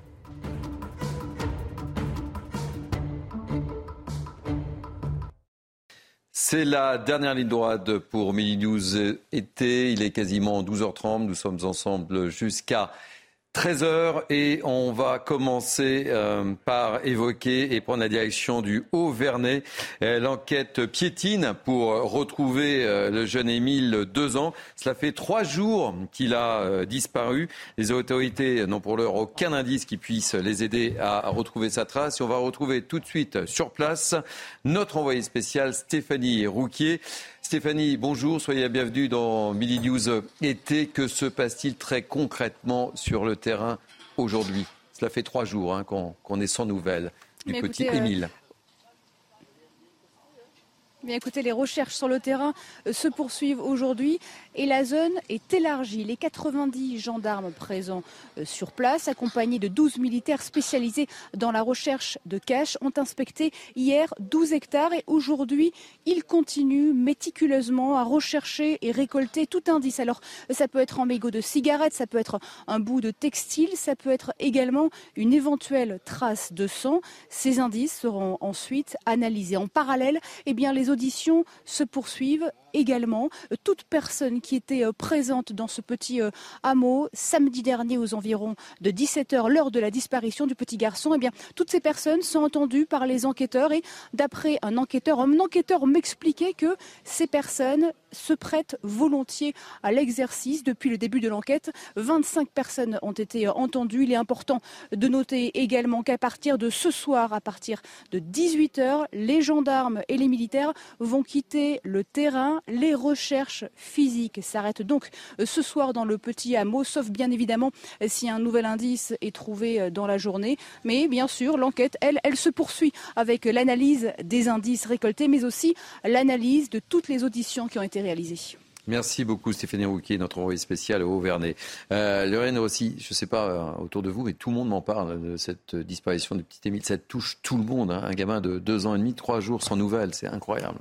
Oui, je crois que ça se ce début d'été. Euh, dans tout le pays, je crois qu'il faut laisser euh, la, police poursuivre ses enquêtes, ses investigations et espérer évidemment que ce petit Émile soit très très vite retrouvé. Qu'on comprenne ce qui s'est passé surtout, parce que c'est quand même très troublant qu'aucun indice aujourd'hui, en tout cas de ce que l'on sait de l'enquête. Euh, et on se met à la place des grands-parents qui avaient la garde de, leur petit-fils. Enfin, c'est dramatique, Joseph beaucoup, beaucoup, de gens pensent à, ça, justement. Euh, euh, Elisabeth Lévy. Non, beaucoup de gens pensent à cela. Non, mais ce qui me fait ce qui me fait penser par rapport au sujet précédent où on parle, si vous voulez, de jeunes qui sont dépourvus de cette caractéristique humaine première qui est l'empathie, vous voyez bien là que quand même elle reste extrêmement répandue, heureusement, puisque effectivement, toute la France euh, s'interroge, espère euh, en se réveillant le matin qu'on va lui annoncer que ce petit garçon a été retrouvé. Et en même temps, on voit bien que le temps passant, euh, c'est voilà, pour, cette famille, de toute Joseph façon, c'est un drame absolu. On, le voit tous. la seule chose que je peux faire, c'est transmettre le message de la maman d'Émile, hein, le, chrétien que je suis. Elle, elle demande pour ceux qui croient de prier pour son fils et sa famille. Tout ce que je peux faire, c'est de transmettre le message de la maman. Pascal Bito Panelli. Oui, je pense que tous les parents, tous les grands-parents, par transfert, se, mettent à la place des parents et puis des grands-parents. Vous imaginez cette responsabilité.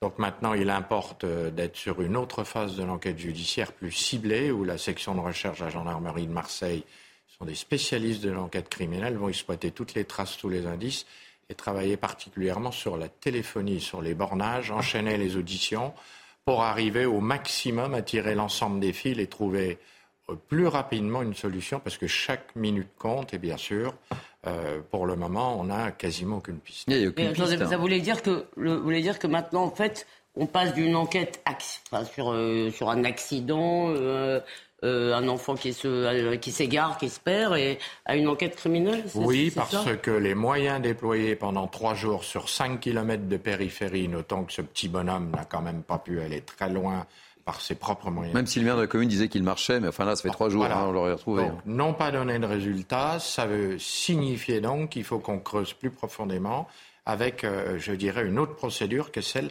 vraiment de la recherche de l'enquête judiciaire. Joseph? Non, non, mais j'ai rien d'autre à rajouter, si ce n'est que, voilà, comme tous les parents ou tous ceux, bah, c'est une souffrance qu'ils vont porter à, vie. Il faut avoir conscience de ça. Et tout ce qu'on peut souhaiter, c'est qu'on retrouve cet enfant en vie, évidemment, mais, même s'il est mort, qu'on le retrouve. Sinon, c'est une angoisse perpétuelle que portent ses parents, ses familles sur qu'est-il devenu euh, Où est-il Que fait-il euh, Espérons encore qu'on va le retrouver vivre. Oui. Allez, on va changer de sujet si vous le voulez bien. Euh, vous faisiez quoi 98. Vous vous souvenez? 98, si je vous parle de football. Dans une école de Rodez où ils avaient, ils avaient rouvert l'école pendant les vacances. À Rodez, de la finale de Coupe du Monde, hein À Rodez dans l'Aveyron. Le football. Oui, Rodez dans l'Aveyron, ils avaient rouvert l'école pour mettre euh, un poste de télévision pour que tout le monde se retrouve pour regarder la finale. Mais j'ai l'impression que tout le monde se souvient. Alors moi, je me souviens, j'étais à Noirmoutier.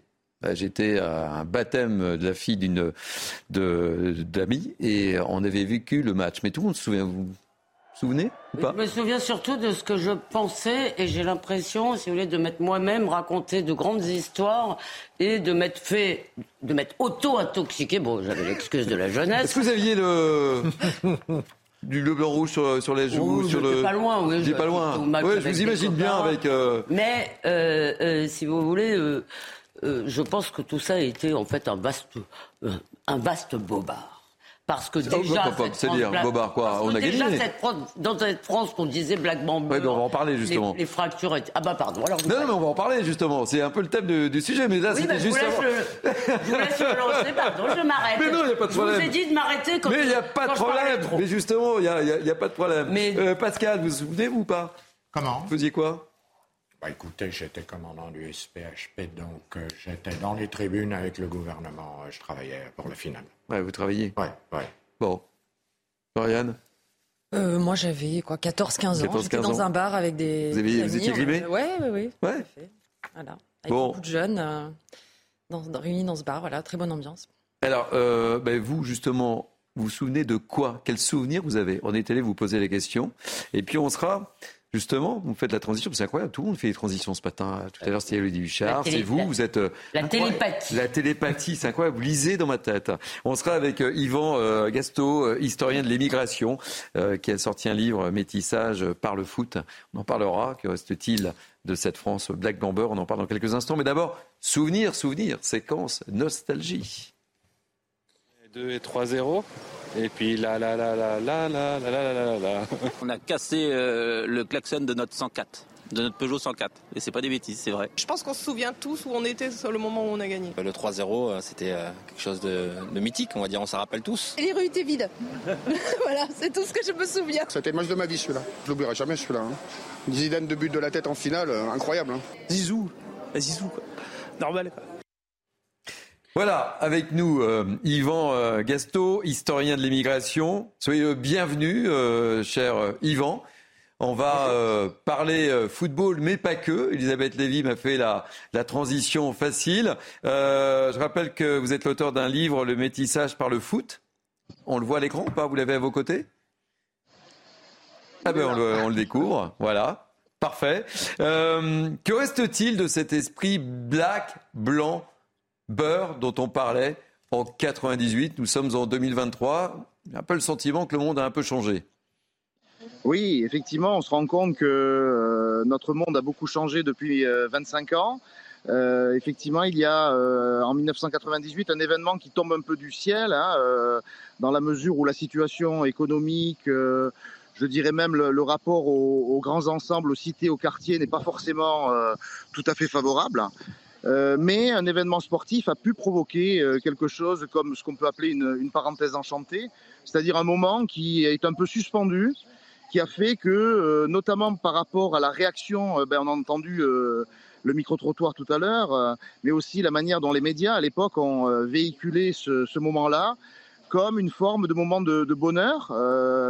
Il me semble que c'est suffisamment important dans l'histoire de France pour pouvoir être noté qu'on puisse s'appuyer sur des épisodes qui ont rassemblé pratiquement tout le pays dans un sens positif c'est peut-être ça qu'il faut retenir, c'est que qu'est-ce qu'on retient de l'histoire de France des années 70, 80, 90 et 2000 ben, Globalement, on retient cet épisode. Alors je vous l'accorde, hein, euh, c'est un épisode qui, au, regard de l'actualité géopolitique et politique, est futile. Néanmoins, il a procuré euh, cet instant de liesse que le football euh, peut être seul est capable de provoquer, le sport peut être seul est capable de provoquer dans nos sociétés modernes. Et puis, euh, sur l'autre élément, la notion Black Blamber, c'est un slogan un peu, je dirais, un peu, un peu décalé, surtout à l'époque, parce que le mot beurre, on l'a beaucoup employé euh, dans les années 80.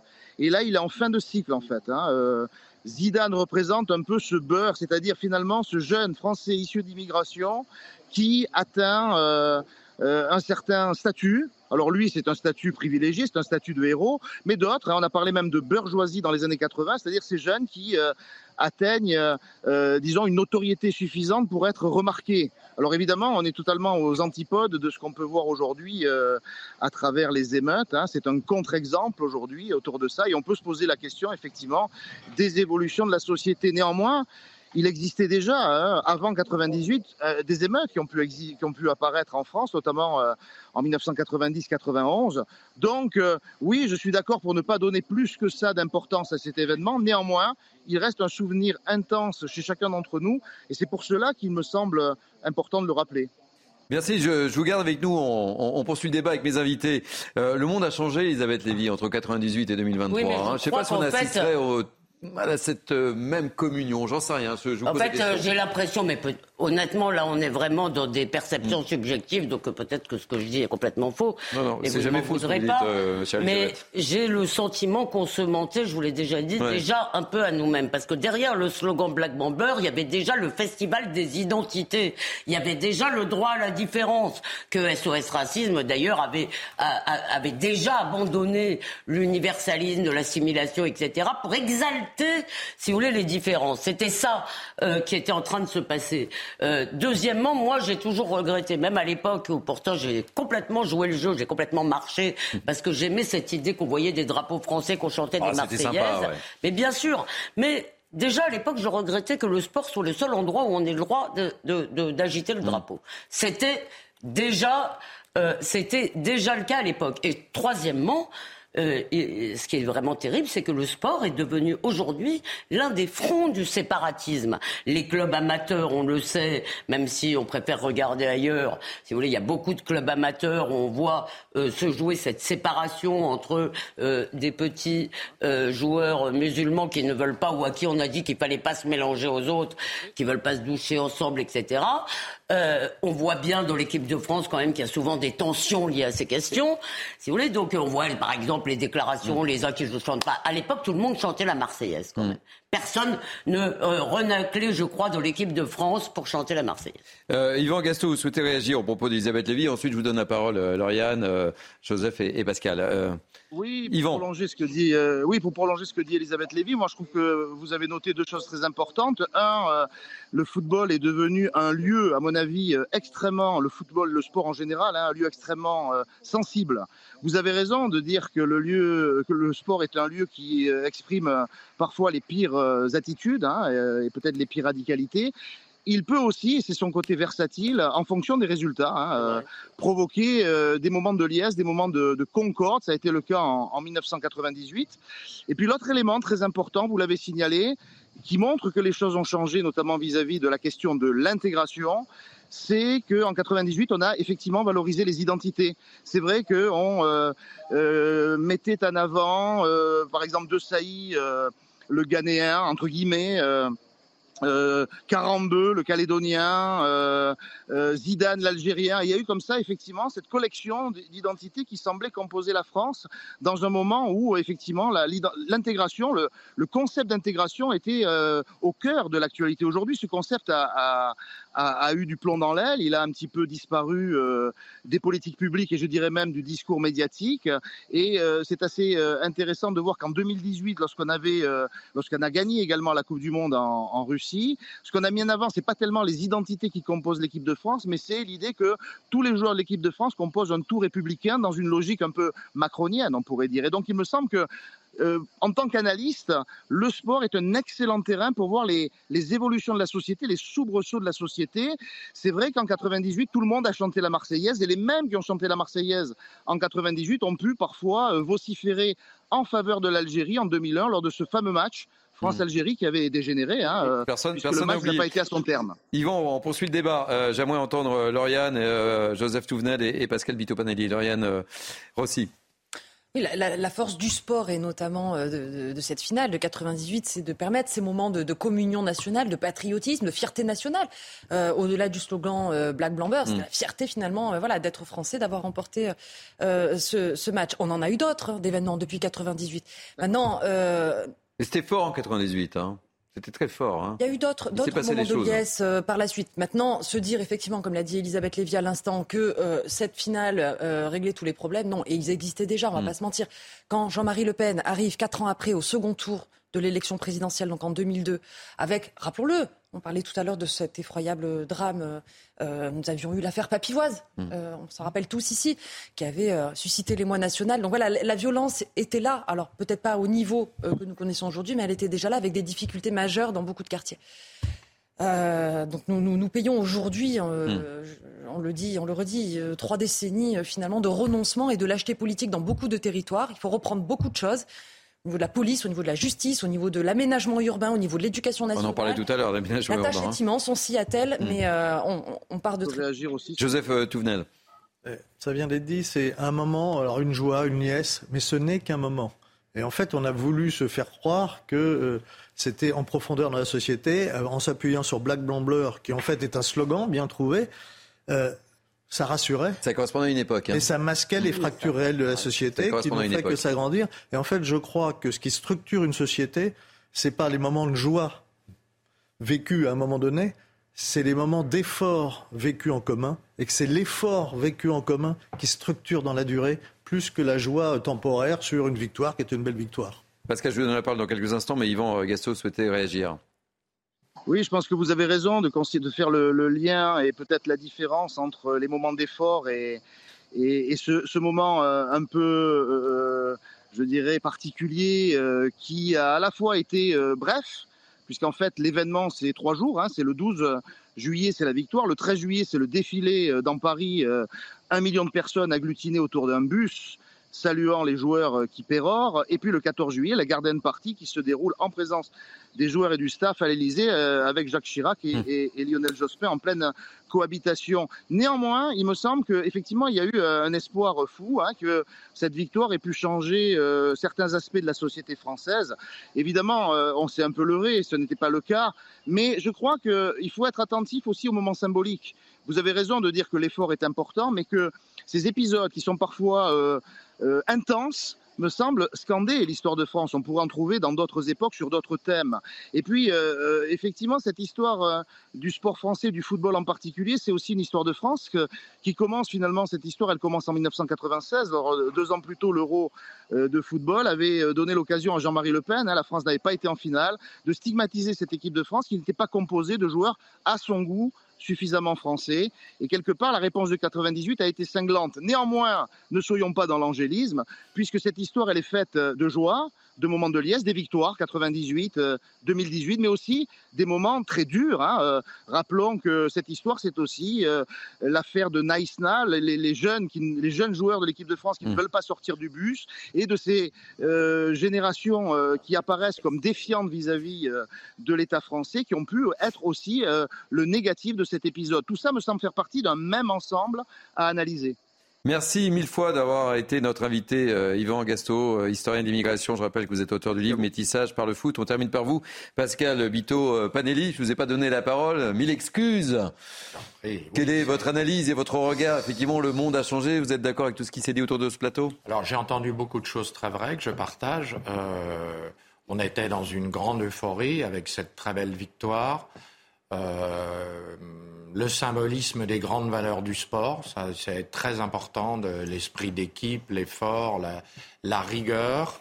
Euh, comment dirais-je, voir tous ces drapeaux français, euh, l'ensemble des Françaises et des Français chanter la Marseillaise, ça me fait penser un peu aux États-Unis où tout le monde a son drapeau partout mm. sur les boîtes aux lettres, sur sa voiture.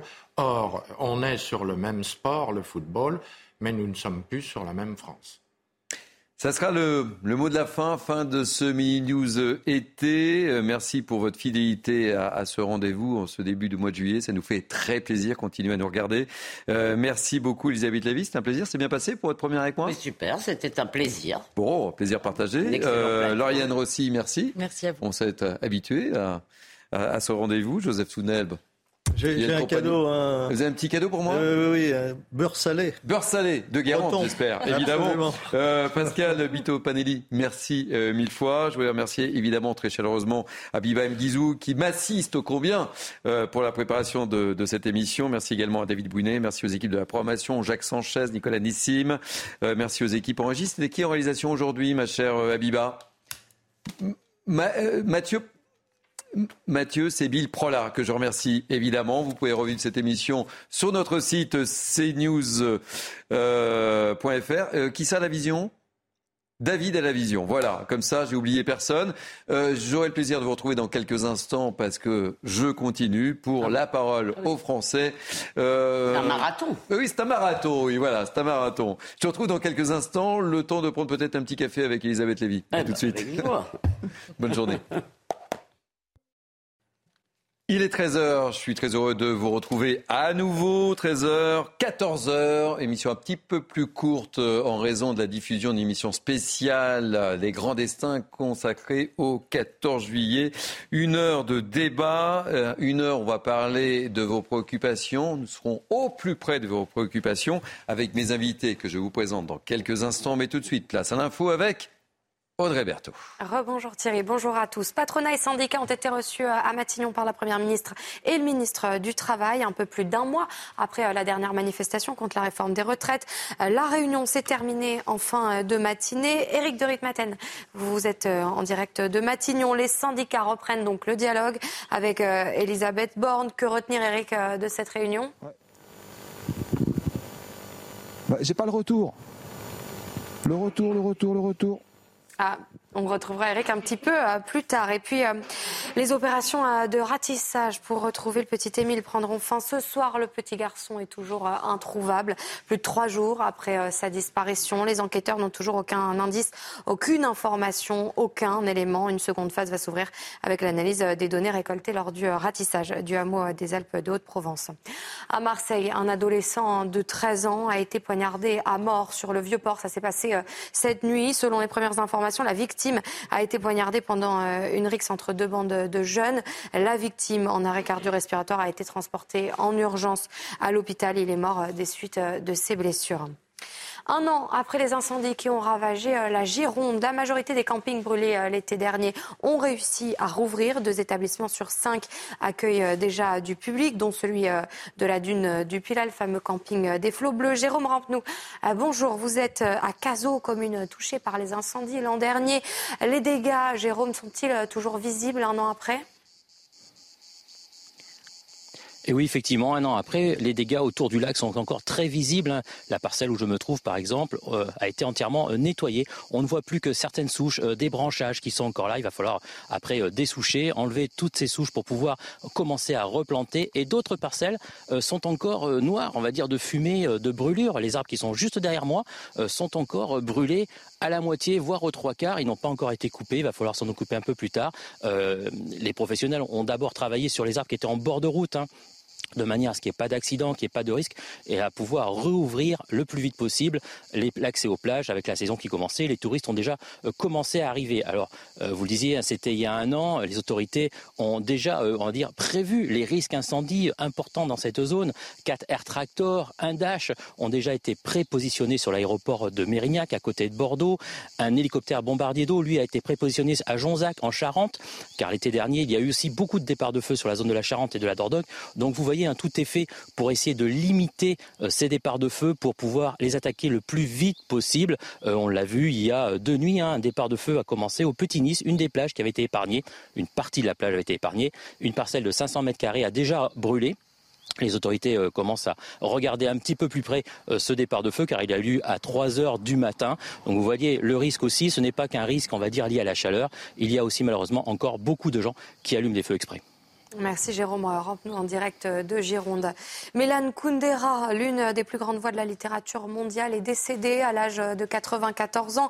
L'écrivain franco-tchèque, auteur de l'insoutenable légèreté de lettres, est parti hier après-midi euh, à Paris où il résidait euh, depuis des années. Au fil des pages, il nous aidait à découvrir qui l'on est, à trouver un chemin dans euh, l'absurdité du monde, a écrit la ministre de la Culture sur Twitter. Et puis on va tenter de repartir à Matignon, retrouver Eric euh, de Ritmaten. Eric de Ritmaten, donc la réunion euh, entre euh, patronat, syndicat et Elisabeth Borne s'est terminée en fin de matinée.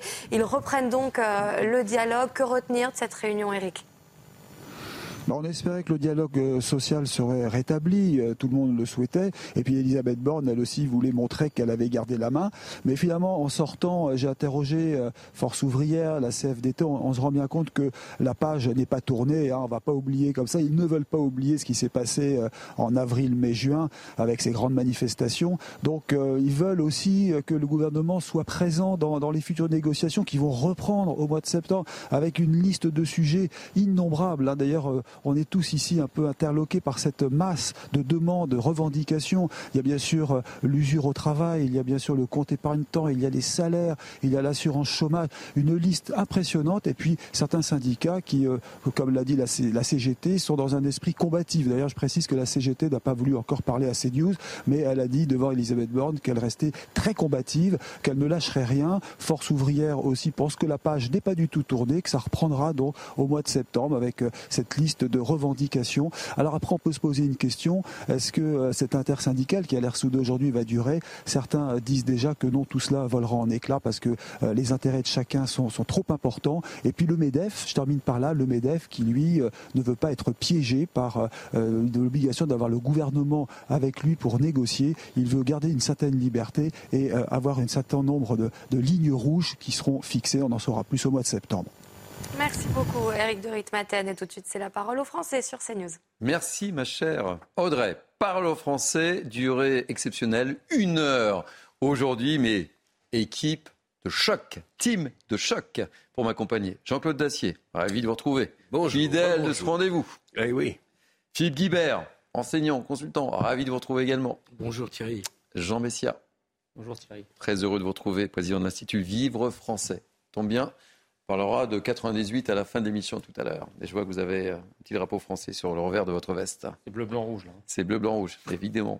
On, essaiera de se poser la question, que reste-t-il de cet esprit euh, de 98 Mais euh, tout de suite, on va donner la parole au monde agricole euh, dans cette émission et aux agriculteurs avec le projet de loi sur la restauration de la nature examiné au Parlement européen ce mercredi et qui impose de nouvelles normes écologiques. Et un des objectifs, justement, c'est rendre 10% de terres agricoles non productives d'ici à 2030. Rappelons que la France importe déjà plus qu'elle n'exporte et ça fait grincer beaucoup, beaucoup dedans. Avant de débattre, on va retrouver nos deux premiers invités. Bruno Cardo, agriculteur très actif sur les réseaux sociaux, que je suis ravi d'accueillir. Soyez le bienvenu. Et Thibaut Giraud, jeune agriculteur, producteur de viande. Bienvenue à tous les deux. Alors, première question, que se passe-t-il? C'est une décision importante qui vous attend euh, à, l'Europe. Et, pourquoi cela vous révolte? Qui répond d'abord? Bruno Cardo. Allez, je me lance. Bah, en fait, c'est cet éternel vague qui nous arrive de Bruxelles. Hein. Euh, dans le pacte vert, il y avait aussi Farm to Fork, vous vous souvenez euh, qui a été donc c'était encore une baisse de production de matières premières euh, prévue, qui a été un petit peu remis en cause quand même par la guerre en Ukraine. Hein. On s'est aperçu à ce moment-là qu'il suffit d'une guerre pour qu'on ait des assiettes un peu plus vides et qu'il y ait des manques, d'où inflation, enfin d'où tout ce qui s'est passé. Donc là, dans le pacte vert, ce qu'on nous renvoie, bah, c'est encore un épisode, encore, encore du moins, toujours du moins. moi, je pense que je suis, suis pas du tout dans le déni hein, du changement climatique, dans, le déni de tout ce qui se passe aujourd'hui mais euh, parce qu'on est en première ligne hein, sur le changement climatique, il faut pas l'oublier. Mais euh, tout ce qui est euh, biodiversité, climat, gaz, gaz à effet de serre, faut pas l'oublier que ça se résonne au niveau planétaire. L'Europe se veut toujours être le labo du monde. Ben, le, le, labo, c'est bien gentil, mais en attendant, on crève, on disparaît. Et j'aime bien citer notre ami Sébastien Abyss là-dessus, qui dit toujours l'Europe se comporte comme un herbivore dans un monde de carnivores. Et, le, le, sujet est là, en fait. C'est à vouloir aller trop vite, et eh ben nous on disparaît, nous premier maillon agri on disparaît. Et, vous l'avez dit, on importe toujours plus. Euh, si je prends le sucre, tiens cette année on va en Europe on, va importer énormément de sucre parce que euh, il y a plein de raisons. Mais voilà, j'ai plein d'exemples comme ça si vous voulez. On va, je, je note juste, hein, euh, c'est juste, je vous taquine, il y a un petit drapeau vert juste derrière vous, donc je ne sais pas s'il y a un symbole ou pas. Hein. Ah, c'est une, association de communication en France Agriculture. voilà, et qui est verte. Euh, euh, Thibaut Giraud et Bruno Cardo. Bruno Cardo, quelle est votre réaction? Euh, Oui, bonjour. Bah, du coup, oui, moi je partage tout à fait ce que dit Bruno. c'est vrai que, encore une fois, l'Europe va encore en inventer. on va dire qu'on va encore mettre de nouvelles lois sur des lois qui existent déjà, sachant que les agriculteurs sont quand même les premiers écologistes de France. Euh, on s'amuse pas avec la nature. Euh, on fait pas n'importe quoi. On a déjà des règles sur euh, tout ce qui est phytosanitaire. On a des règles sur euh, la santé de nos animaux. Enfin, on a tout un tas de normes.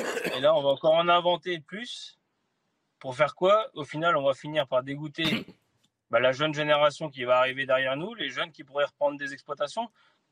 parce qu'il faut quand même savoir que d'ici 5 euh, ans, il y a quand même 50% des agriculteurs qui vont être en âge de partir en retraite. Et ça, c'est quand même un enjeu très important, c'est de les remplacer. Et là, en inventant encore de nouvelles lois, en diminuant encore la surface agricole, eh ben, au final, on va dégoûter les jeunes de s'installer euh, derrière ça. Et c'est bien dommage. Quand on voit la production de viande, par exemple, on importe énormément de viande alors qu'on a ce qu'il faut sur notre territoire, de qualité en plus. Et on va importer de la viande, par exemple, euh, du Brésil ou j'en passe, euh, faites euh, avec des hormones, chose qu'on n'utilise pas en France. on parle des céréales, on parle de, de la nature, des tout ça, mais il y a tout ce qu'il faut en France. On a un bocage qui est plutôt varié et, même très important. Enfin, je vois pas pourquoi on va encore en inventer. Enfin, Allez, on c'est inutile. tous les en fait, il faudrait presque. Je vous garde tous les deux, Thibault et, Bruno, avec nous. Je poursuis le débat avec, avec mes invités. Philippe Guillard, je vous ai vu bondir, réagir aux propos de, Thibault. Non, j'ai réagi un petit peu euh, quand vous avez dit que les agriculteurs sont les premiers écologistes de France, parce que euh, l'agriculture industrielle intensive euh, n'est pas vraiment un modèle écologique. Au-delà de la question du changement climatique, je vous renvoie aux algues vertes qui ont orné les côtes du département des Côtes d'Armor, entre autres. donc peut-être qu'il faudrait nuancer. Je, peux comprendre parfaitement votre point de vue sur les difficultés économiques que peuvent poser un certain nombre de législations. Et en même temps, on est sur des modèles agricoles qui doivent évoluer. Et que, en même temps, au sein de l'agriculture française, allons jusqu'au bout, ceux qui ont proposé des modèles de, de, production alternatifs n'ont pas toujours été bien vus et pas toujours encouragés. Euh, Jean Messia, on poursuit le, tour de table. Alors, d'une certaine façon, je, suis d'accord avec euh, l'intervenant, euh, parce qu'en fait, de quoi il s'agit? Euh, On est en train de parler de loi de restauration de la nature. Mm. C'est l'intitulé de, la loi qui, a été votée par le Parlement européen. Elle prévoit en fait que dans l'espace de l'Union européenne, on restaure la nature en, en, mettant en quelque sorte en jachère 30 des espaces cultivables et 30%, des espaces de pêche, puisque la loi concerne aussi la ah restauration de la mer. C'est important de le dire aussi, oui. Euh, donc ça concerne à la fois les agriculteurs et les mm. pêcheurs. Alors en fait, quand on entend ça, on se dit c'est une bonne idée. Sauf que le problème de l'Union européenne, c'est que lorsqu'on discute des textes, il y a toujours deux, euh, comment dirais-je, deux obligations, deux critères qui ne sont jamais présents. le critère de la souveraineté et le critère de l'identité. Bon, là, en l'occurrence, l'identité n'est pas concernée, mais le critère de la souveraineté, c'est-à-dire la souveraineté alimentaire. Le problème, si vous voulez, c'est qu'on ne lutte pas seulement en Europe contre le réchauffement climatique et contre la euh, restauration de la nature, puisque c'est à la fois le climat et la nature, ce sont des choses mondiales. Donc, si vous mettez en jachère 30% des terres et 30% des espaces où on peut pêcher, ben, en fait, vous menacez immédiatement mm. euh, la souveraineté alimentaire de l'Europe. Je précise même que ça a un effet pervers. Parce que ce qu'on va plus produire en Europe, on va aller le chercher où, à votre avis ben, C'est ce qu'évoquait justement. Exactement, on va aller le chercher. la viande au Brésil, etc. On va le chercher au bout du monde avec deux, hmm. deux effets. Et là, le bilan carbone. Deux, voilà, deux effets nocifs considérables. Le premier, c'est qu'effectivement, c'est toujours pareil. La cause du réchauffement climatique, c'est quoi? C'est que les bassins de consommation, ils sont, ils sont à des milliers de kilomètres des bassins de production. Là, on va aggraver cette cause-là, donc on va aggraver ce contre quoi on prétend lutter, c'est-à-dire le réchauffement climatique. Je termine. Et, euh, et euh, voilà. Et, et, la deuxième chose, c'est qu'effectivement, les conditions de production extra-européennes sont absolument abominables. La, maltraitance animale est générale dans les autres régions du monde. Euh, toutes les normes que, que, nous appliquons à nos producteurs et à nos éleveurs, elles sont absolument pas appliquées aux autres régions d'Europe dont on va, avec ce pacte, se rendre dépendant. Donc c'est un, un, véritable cercle vicieux. Vous voulez réagir, euh, Philippe Guillard Je donne la parole à Jean-Claude. Non, juste un point. Euh, l'élevage fait partie des émissions de gaz à effet de serre, et donc ça, c'est pas uniquement lié à la distance entre lieu de consommation et lieu de production. Et puis, deuxièmement, il y a quand même un projet européen dont on n'entend plus parler, et c'est une vraie question, qui était de mettre une taxe carbone aux frontières de l'Europe, ce qui est beaucoup plus intelligent que de le faire dans un pays.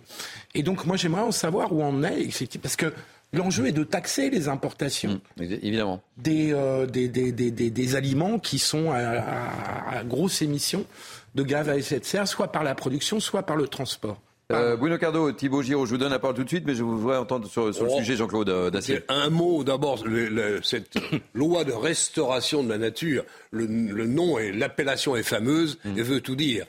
ça m'inquiète un peu d'ailleurs. n'est pas votée. En principe, le vote doit avoir lieu bah, ce soir. C'est aujourd'hui. Non, non, hein. c'est. C'est voté mmh. Tu es sûr elle, est passée juste de justesse, mais elle est passée. Elle est passée, elle est passée il y a peu de temps. elle est passée à 334 voix contre 312, ah quelque chose comme Donc, ça. Donc, euh, bon, moi, j'ajouterais que c'est quand même très difficile aujourd'hui d'être européen et d'essayer d'être un Européen sincère quand on voit à quel point, me semble-t-il, et à mes yeux, on fait encore une fois complètement fausse route. On veut être absolument euh, les meilleurs élèves de, de, la planète.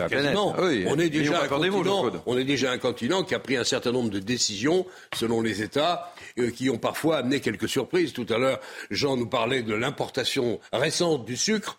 Euh, à cause de quoi? À cause de l'interdiction de néonicotinoïdes qui font qu'on importe du sucre qui, eux, eux n'a pas, pas, souffert de cette contrainte. Et nous, on est... donc, on, on fait, on fait trop souvent. Euh, alors, quand même la consolation, ce qu'on peut peut-être espérer. D'abord, on va voir ce que les États vont décider, comment ça va, comment ça va se passer entre le vote de Strasbourg et puis euh, ce que va dire l'Assemblée nationale. C'est pas réglé encore. Mais ce que je veux dire, c'est que on est toujours euh, les écologistes qui ont bien du mal à imposer leurs sentiments et leurs politiques au niveau national contre-attaquent assez efficacement et assez brillamment euh, au niveau européen. Parce que le, le Conseil européen, je veux dire, il veut, il veut avoir avec lui l'opinion favorable. Il faut impérativement faire en sorte que euh, chacun des pays fasse le maximum pour lutter contre le réchauffement climatique. Vous allez voir comment ça va se, se terminer. Nous étions le premier pays agricole en Europe il y a 20 ans. On est aujourd'hui le troisième ou quatrième. On importe du poulet du Brésil qui est élevé dans n'importe quelle condition. On va importer du sucre. Demain, on apportera autre chose.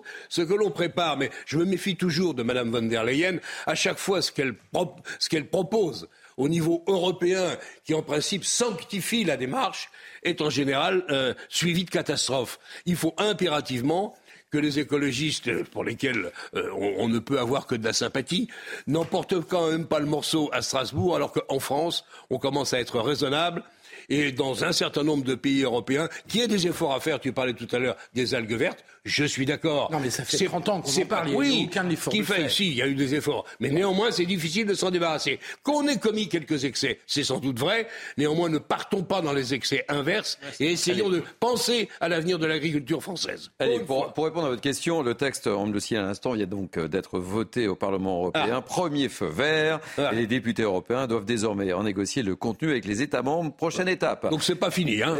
Il y a du boulot. Bruno Cardo, euh, Thibaut Giraud. Bruno Cardo, vous souhaitiez réagir je voulais réagir. Moi, je suis toujours outré quand j'entends ce fameux, ce fameux mot euh, agriculture intensive en, France. Je suis mort de rire. 70 vaches et 70 hectares, c'est pas intensif, monsieur. Venez voir avec moi au Brésil, au Canada, aux États-Unis.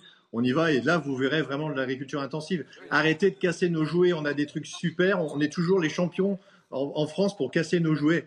Monsieur, si je suis obligé de mettre 10% de, ma ferme en jachère, est-ce que mon collègue brésilien euh, canadien ou hindou Inde, en Inde va le faire aussi. Non, il va pas le faire.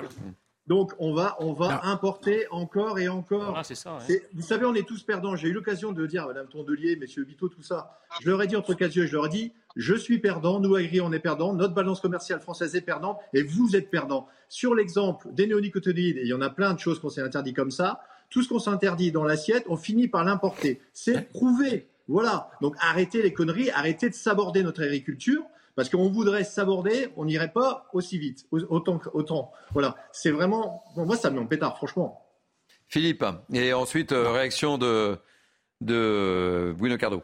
Non, monsieur, on a un point d'accord, c'est que les traités de libre-échange euh, qui permettent ce que vous dites, c'est-à-dire l'importation euh, d'aliments, de, nourriture venant de, des pays que vous avez cités, ça, on est, je crois qu'on est tous d'accord que c'est un j'allais dire un scandale. Oui, disons que c'est un scandale du point de vue écologique et du point de vue économique et du point de vue de la qualité aussi de la nourriture et de notre alimentation. Là-dessus, on est tous d'accord.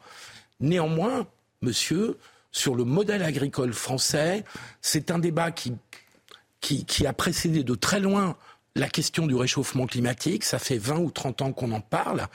Et je note simplement que l'agriculture euh, par exemple, qui avait été prôné par la Confédération euh, paysanne, a toujours été pilonné par les organismes de leur agriculture dominante et que euh, les réformes, les évolutions dans ce domaine ont été très lents et peut-être trop lents. Voilà ce que je voulais dire. Mais là où il a, il, a raison, Bruno Cardo, c'est que c'est vrai que lorsqu'on voit les images au Brésil, ces élevages, c'est quand même... Il n'y a pas débat, on est tous d'accord. Hein, même en Allemagne, avec les Là-dessus, on est tous d'accord. les traités de libre-échange sur la nourriture, sur l'alimentation sont une catastrophe. Là-dessus, il y a, enfin, pour moi, il n'y a pas de débat. Allez, Thibaut, Thibaut Giraud. les leçons, alors. Thibaut Giraud, la, priorité, c'est également la, parole à, nos amis agriculteurs. Euh, Thibaut Giraud. Oui, bah moi, c'est pareil. C'est comme Bruno, moi, ça me rend fou. un petit problème de liaison, euh, Thibaut. On a un petit problème de liaison. Euh, Jean Messia. On va vous retrouver tout de suite, hein, Thibaut. Oui, en fait, le, problème, c'est que, encore une fois, les restaurations de la nature, la lutte contre le réchauffement climatique, ça doit être des pactes mondiaux. On se souvient, par exemple, que euh, la, première, une des premières conventions autour de, la préservation de la mer, c'était la convention de Montego Bay, qui a été signée en 82 et qui faisait, euh, qui faisait passer la mer, la mer, donc les océans, les fonds marins, etc., euh, du statut de res nullius, la chose de personne, au statut de res communis, c'est-à-dire la chose de tout le monde. Et effectivement, quand vous avez des régions du monde qui prennent des dispositions euh, pour lutter euh, contre le réchauffement climatique ou pour restaurer la... et qui sont les seules régions à le faire, ben, évidemment que ça provoque des distorsions économiques majeures dont vont pâtir nos producteurs. Parce que si vous voulez lutter contre le réchauffement climatique et si vous voulez restaurer la nature, je doute que l'espace européen soit euh, le plus mal en point et le plus mal en position dans, ces, dans, ces considérations-là. Que nous, que nous font-ils ça en Inde ou en Chine? Ou aux États-Unis, c'est-à-dire les plus gros pollueurs du monde, ceux qui contribuent le plus à l'émission de gaz à effet de serre, nous, ça ne veut pas dire qu'il faut, qu'il faut, que nous fassions rien. Bien sûr qu'il faut que le, faire à notre niveau. Mais on ne peut pas, il faut incorporer dans toutes ces euh, mesures, dans toutes ces lois euh, euh, environnementales, il faut incorporer le critère de la souveraineté pour pas que sous les phares avenants de la protection de la nature, eh bien, hmm. nous, nous accroissions notre dépendance euh, euh, au reste du monde et partant on augmenterait par cela eh bien, tous ceux contre quoi on prétend lutter, c'est-à-dire le réchauffement et la dégradation de la nature. Philippe, deux mots, parce que on arrive à la première pause et je voudrais donner la parole à Bruno Cardo pour terminer cette Non, mais c'est pour ça que thématique. je répète, c'est tout à fait essentiel que ça n'a de sens, ces dispositions européennes, si elles ont du sens, que dans le cadre d'un protectionnisme européen. Le protectionnisme européen, parce qu'on est quand même le plus grand marché de consommation mmh. du monde. Ou un des premiers. Et donc on a un poids sur l'économie mondiale. Et donc si à un moment donné on taxe à nos frontières européennes les produits qui ne respectent pas mmh. les normes bah environnementales, eh ben, ça va agir sur le Brésil, sur l'Inde, sur tous les pays que citait à juste titre, monsieur, tout à l'heure. C'est contraire, oui, mais ça c'est contraire à l'idéologie Bruno, Bruno Cardo, euh, le mot de la fin, quel est le message que vous voulez faire passer euh, Profitez-en, vous êtes en direct euh, sur CNews. Ouais. Quel est le message que vous voulez faire passer aujourd'hui? Merci. Et trois choses. J'irai même plus loin que la souveraineté alimentaire. Je parlerai de sécurité alimentaire. Regardez ce qui s'est passé avec la crise énergétique. Regardez les manques qu'on a eus. Eh ben, on a les mêmes manques qui nous arrivent dans l'assiette. Moi, je voudrais conclure en disant qu'il faut proposer des solutions parce que là, on est tous très forts pour les constats. C'est très bien. Ben, les solutions, c'est quoi? Eh bien, mieux rémunérer nos agricultures françaises qui sont, qui sont très belles. Euh, conservation, euh, bio, euh, conventionnelle, elles sont top. Il faut mieux les rémunérer. Mais la question se posera évidemment, et elle est très d'actualité, c'est l'inflation. Qui paye à la fin? Qui paye tout ça? Qui paye toutes ces volontés? Merci en tous les cas. Euh, mille excuses auprès de Thibaut euh, Giraud, puisqu'on a un petit problème de, liaison. Merci en tous les cas. On va suivre avec attention ce, dossier. On n'a pas fini d'en parler sur, sur les plateaux de CNews. Euh, je rappelle Heureusement, l'Assemblée nationale va avoir son mot à dire et, la, mm. la, politique française va avoir son mot à dire. Mais il y a un point sur lequel il faut quand même insister sans arrêt, c'est que le souhait des écolos, Pascal Canfin en tête, c'est d'organiser, sans le dire, la décroissance. Mm. C'est ça leur souhait. Contre la vie, contre les abus, c'est vrai, d'une certaine agriculture industrielle, mais quand même qui a contribué largement à nourrir la planète. il y a beaucoup à dire sur ce qui s'est passé en France. Contre cette agriculture productiviste, mmh. Pascal Canfin, les écolos et leurs amis veulent le retour à d'autres pratiques, d'autres façons de vivre, la décroissance. Il faut évidemment se mettre en travers. Et c'est important de, donner un coup de projecteur. Faire des efforts pour aller vers un modèle. Et c'est important de donner un coup de projecteur. C'est important de donner un coup de projecteur sur l'agriculture française et sur ses Allez agriculteurs. ça aux Chinois. Il faut nourrir les défendre. Hein. Messieurs, prochain sujet juste après la pause pub. Où passer, où profiter de sa retraite en Europe? C'est un article du Parisien qui m'a fortement intéressé. Vous avez des idées de pays ou pas là? Ouais. Portugal. C'est le Portugal qui est. Je suis, je suis très bien où je suis. Vous ne voulez pas partir vous? Non, pas du tout, non. Non, ah non moi non plus. On, sera avec des Français qui ont quitté la France. On leur posera la question. fiscalement, le Portugal et quelques. Oh, Portugal, Portugal, et puis Portugal, ça vient de changer. Hein. Maroc. Euh, tu as remarqué que c'était pas. Un autre pays peut-être, Philippe? Euh, moi, je pense que dans le sud de l'Italie, ça peut être très agréable. Portugal, Espagne, Malte, Grèce, Italie. Voilà les cinq premiers. Le soleil. À la fin, la Pologne en 20 position. 20e position. ça, ne va pas faire plaisir à notre ami qui Avec le réchauffement climatique, le soleil, on l'a déjà. Pas besoin d'aller le chercher au Pas partir où Allez, ne ah, quittez pas pour passer notre retraite. On en parle juste après. Parle aux Français avec des Français qui ont quitté la France. A tout de suite. La dernière ligne droite de la parole aux Français euh, était Nous sommes ensemble jusqu'à, je regarde ma montre, jusqu'à 14h. Mission plus courte aujourd'hui. On va parler euh, des retraités. Où profiter de sa retraite en Europe? C'est la une de nos confrères du Parisien. Je trouvais que le sujet était très concernant. Euh, sur, euh, il y a de plus en plus de, Français qui, quittent la France. Hein, euh, le soleil, les prix plus bas, la sécurité, etc., etc. Messieurs, vous n'êtes pas encore en retraite totalement, Jean-Claude. Jamais. Jamais. J'y suis à la retraite depuis longtemps. Oh, Jean-Claude. Il n'est jamais venu à l'idée de. Non, mais c'est vrai que l'attrait fiscal, par exemple, d'un pays comme le Portugal était réel. Bon, ils viennent de modifier il y a quelques, quelques semaines et cet attrait fiscal a été fortement diminué. Bon, il faut regarder. Et puis il y avait le beau temps. Ben oui, beau temps. Il y avait euh, la qualité de vie qui est produite par une météo favorable. Et alors on va regarder le classement. On va regarder le classement. Encore, euh, Thomas Leroy qui, qui, travaille avec moi sur cette émission nous, euh, nous le diffuse. Premier Portugal, deuxième Espagne, Malte, Grèce, Italie, Chypre. Voici les cinq premiers. On va retrouver tout de suite un, un premier invité, Dominique Vergerot, euh, retraité, résident en Espagne, jeune résident en Espagne, puisque vous y êtes depuis 4 mois, si mes informations sont bonnes. Euh, soyez le bienvenu, mon cher Dominique. Vous êtes où précisément, euh, dans un premier temps, en Espagne? Et dites-moi pourquoi vous avez quitté la France. Bah écoutez, euh, bonjour à tous d'abord. personnellement, je suis installé à Cambril. ah, je connais bien Cambril, sympa Cambril. Ah, c'est sur la Costa Brava Non, Costa Dorada. Costa Dorada, juste à côté. Une une centaine de kilomètres au hmm. sud de Barcelone et à peu près 20 kilomètres au sud de Tarragona. Voilà. Alors pourquoi vous, avez, pourquoi vous êtes parti il y a 4 mois? Pourquoi? Enfin, je suis parti, ça fait plus de 4 mois. Euh, vous savez, dans, dans, dans, ma vie professionnelle et familiale, avec mon épouse et mes enfants également, bien entendu, qui eux sont des grands voyageurs à travers le monde, puisque j'en ai un peu disséminé en, en Australie, en France et ailleurs, et surtout qui ont beaucoup voyagé, bah, ils nous ont donné un, petit, un peu le goût, comment dire, au voyage, au dépaysement. Et avec mon épouse, on a toujours aimé se fixer des nouveaux challenges. Challenge, c'est-à-dire changer de style de vie radical. L'argent y est aussi pour beaucoup. C'est plus facile de vivre en Espagne que de vivre en France aujourd'hui? Très franchement, oui. À tout point quoi la différence? Vous, vous le constatez comment? Dites-nous.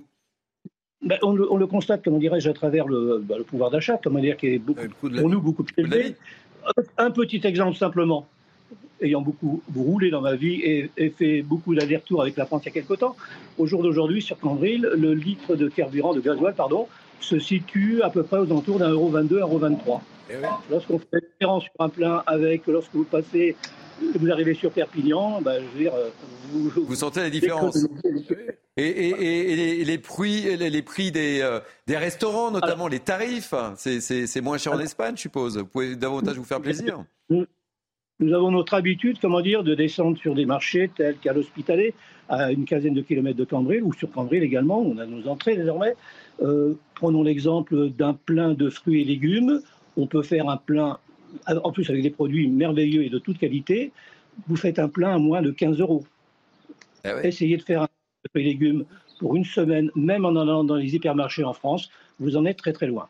Le restaurant également. Alors combien même vous avez sur des zones touristiques des endroits où c'est plus cher que ce qu'on pourrait escompter. On peut même comparer la France, mais c'est quand même un peu moins. Vous avez euh, Kyriel de petits restaurants typiques espagnols et autres, où vous pouvez, comment dire, déjeuner, faire des, des repas succulents typiques aux alentours de 13, 14, 15 euros maximum. Donc lorsqu'on met tout ça bout à bout, euh, bah, je veux dire, effectivement, ça finit par représenter des économies euh, particulièrement importantes. Euh, petit tour de, je vous garde hein, évidemment, et on va retrouver Nicolas Aubert dans quelques instants. Petit tour de table rapide, Jean, Philippe et, Jean-Claude. Rapidement, oui, bien sûr. toutes les considérations autour de l'avoir l'apostrophe sont très importantes dans la décision de, de quitter euh, la France après sa retraite. Il y a les conditions fiscales, il y a les, la, les considérations autour du pouvoir d'achat euh, qui viennent de nous être détaillées de manière très concrète et très convaincante.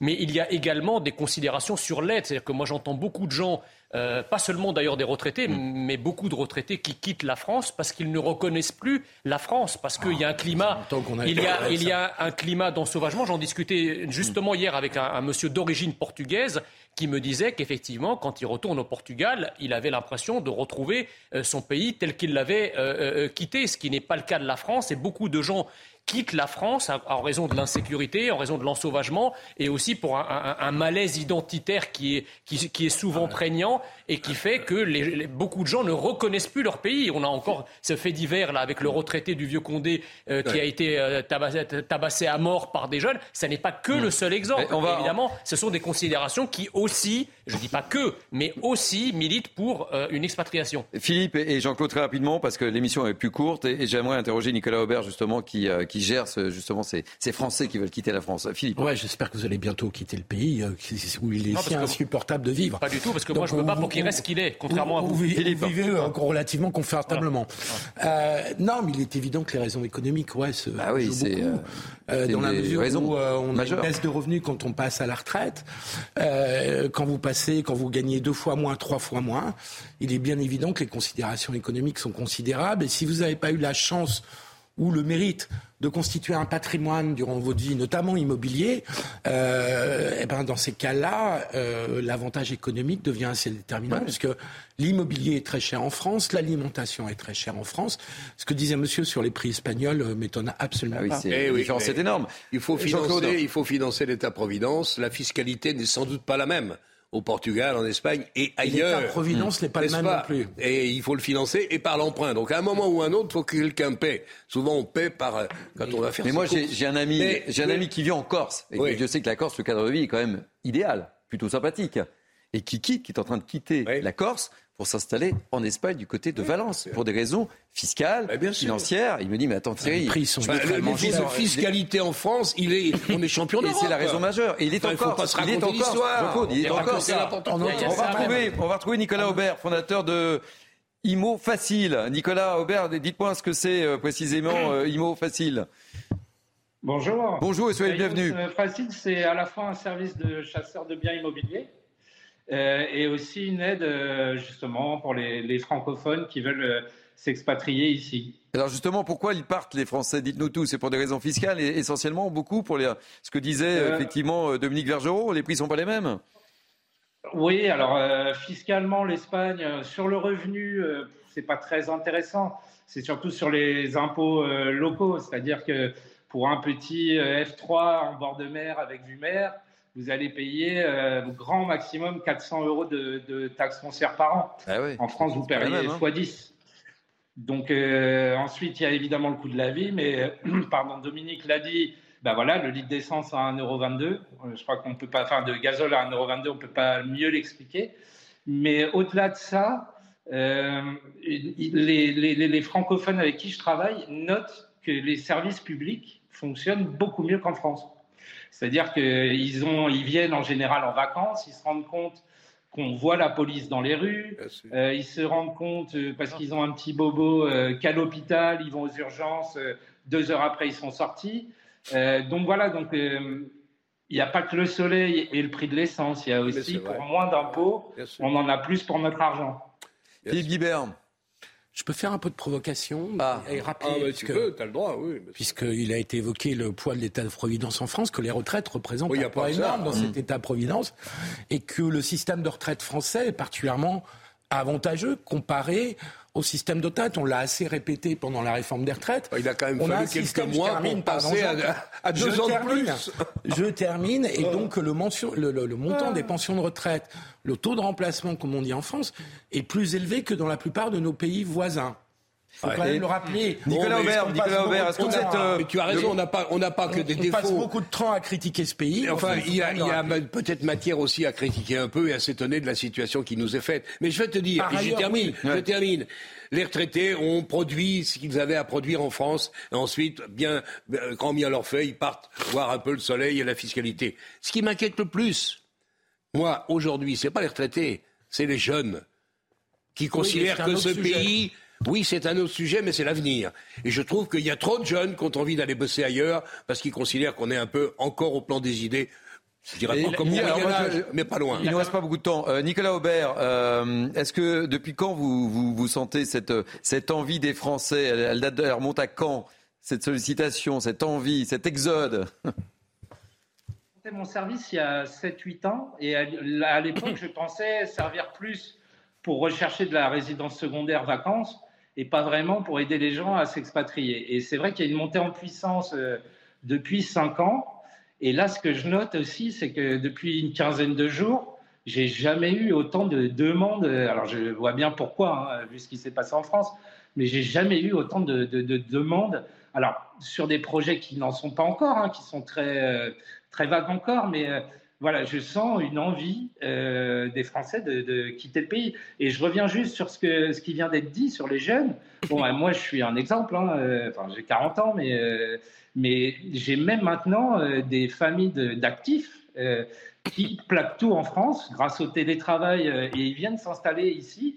J'ai notamment en mémoire une famille. Le Covid est passé par là, mon cher Nicolas Aubert. hein, aussi. De, de, de Créteil, partout, qui a vendu son pavillon. Le monsieur est chef d'entreprise. Et euh, ils sont venus s'installer euh, bah, ici, en Espagne. Lui travaille en télétravail. Il y a un collège-lycée français pour ses enfants.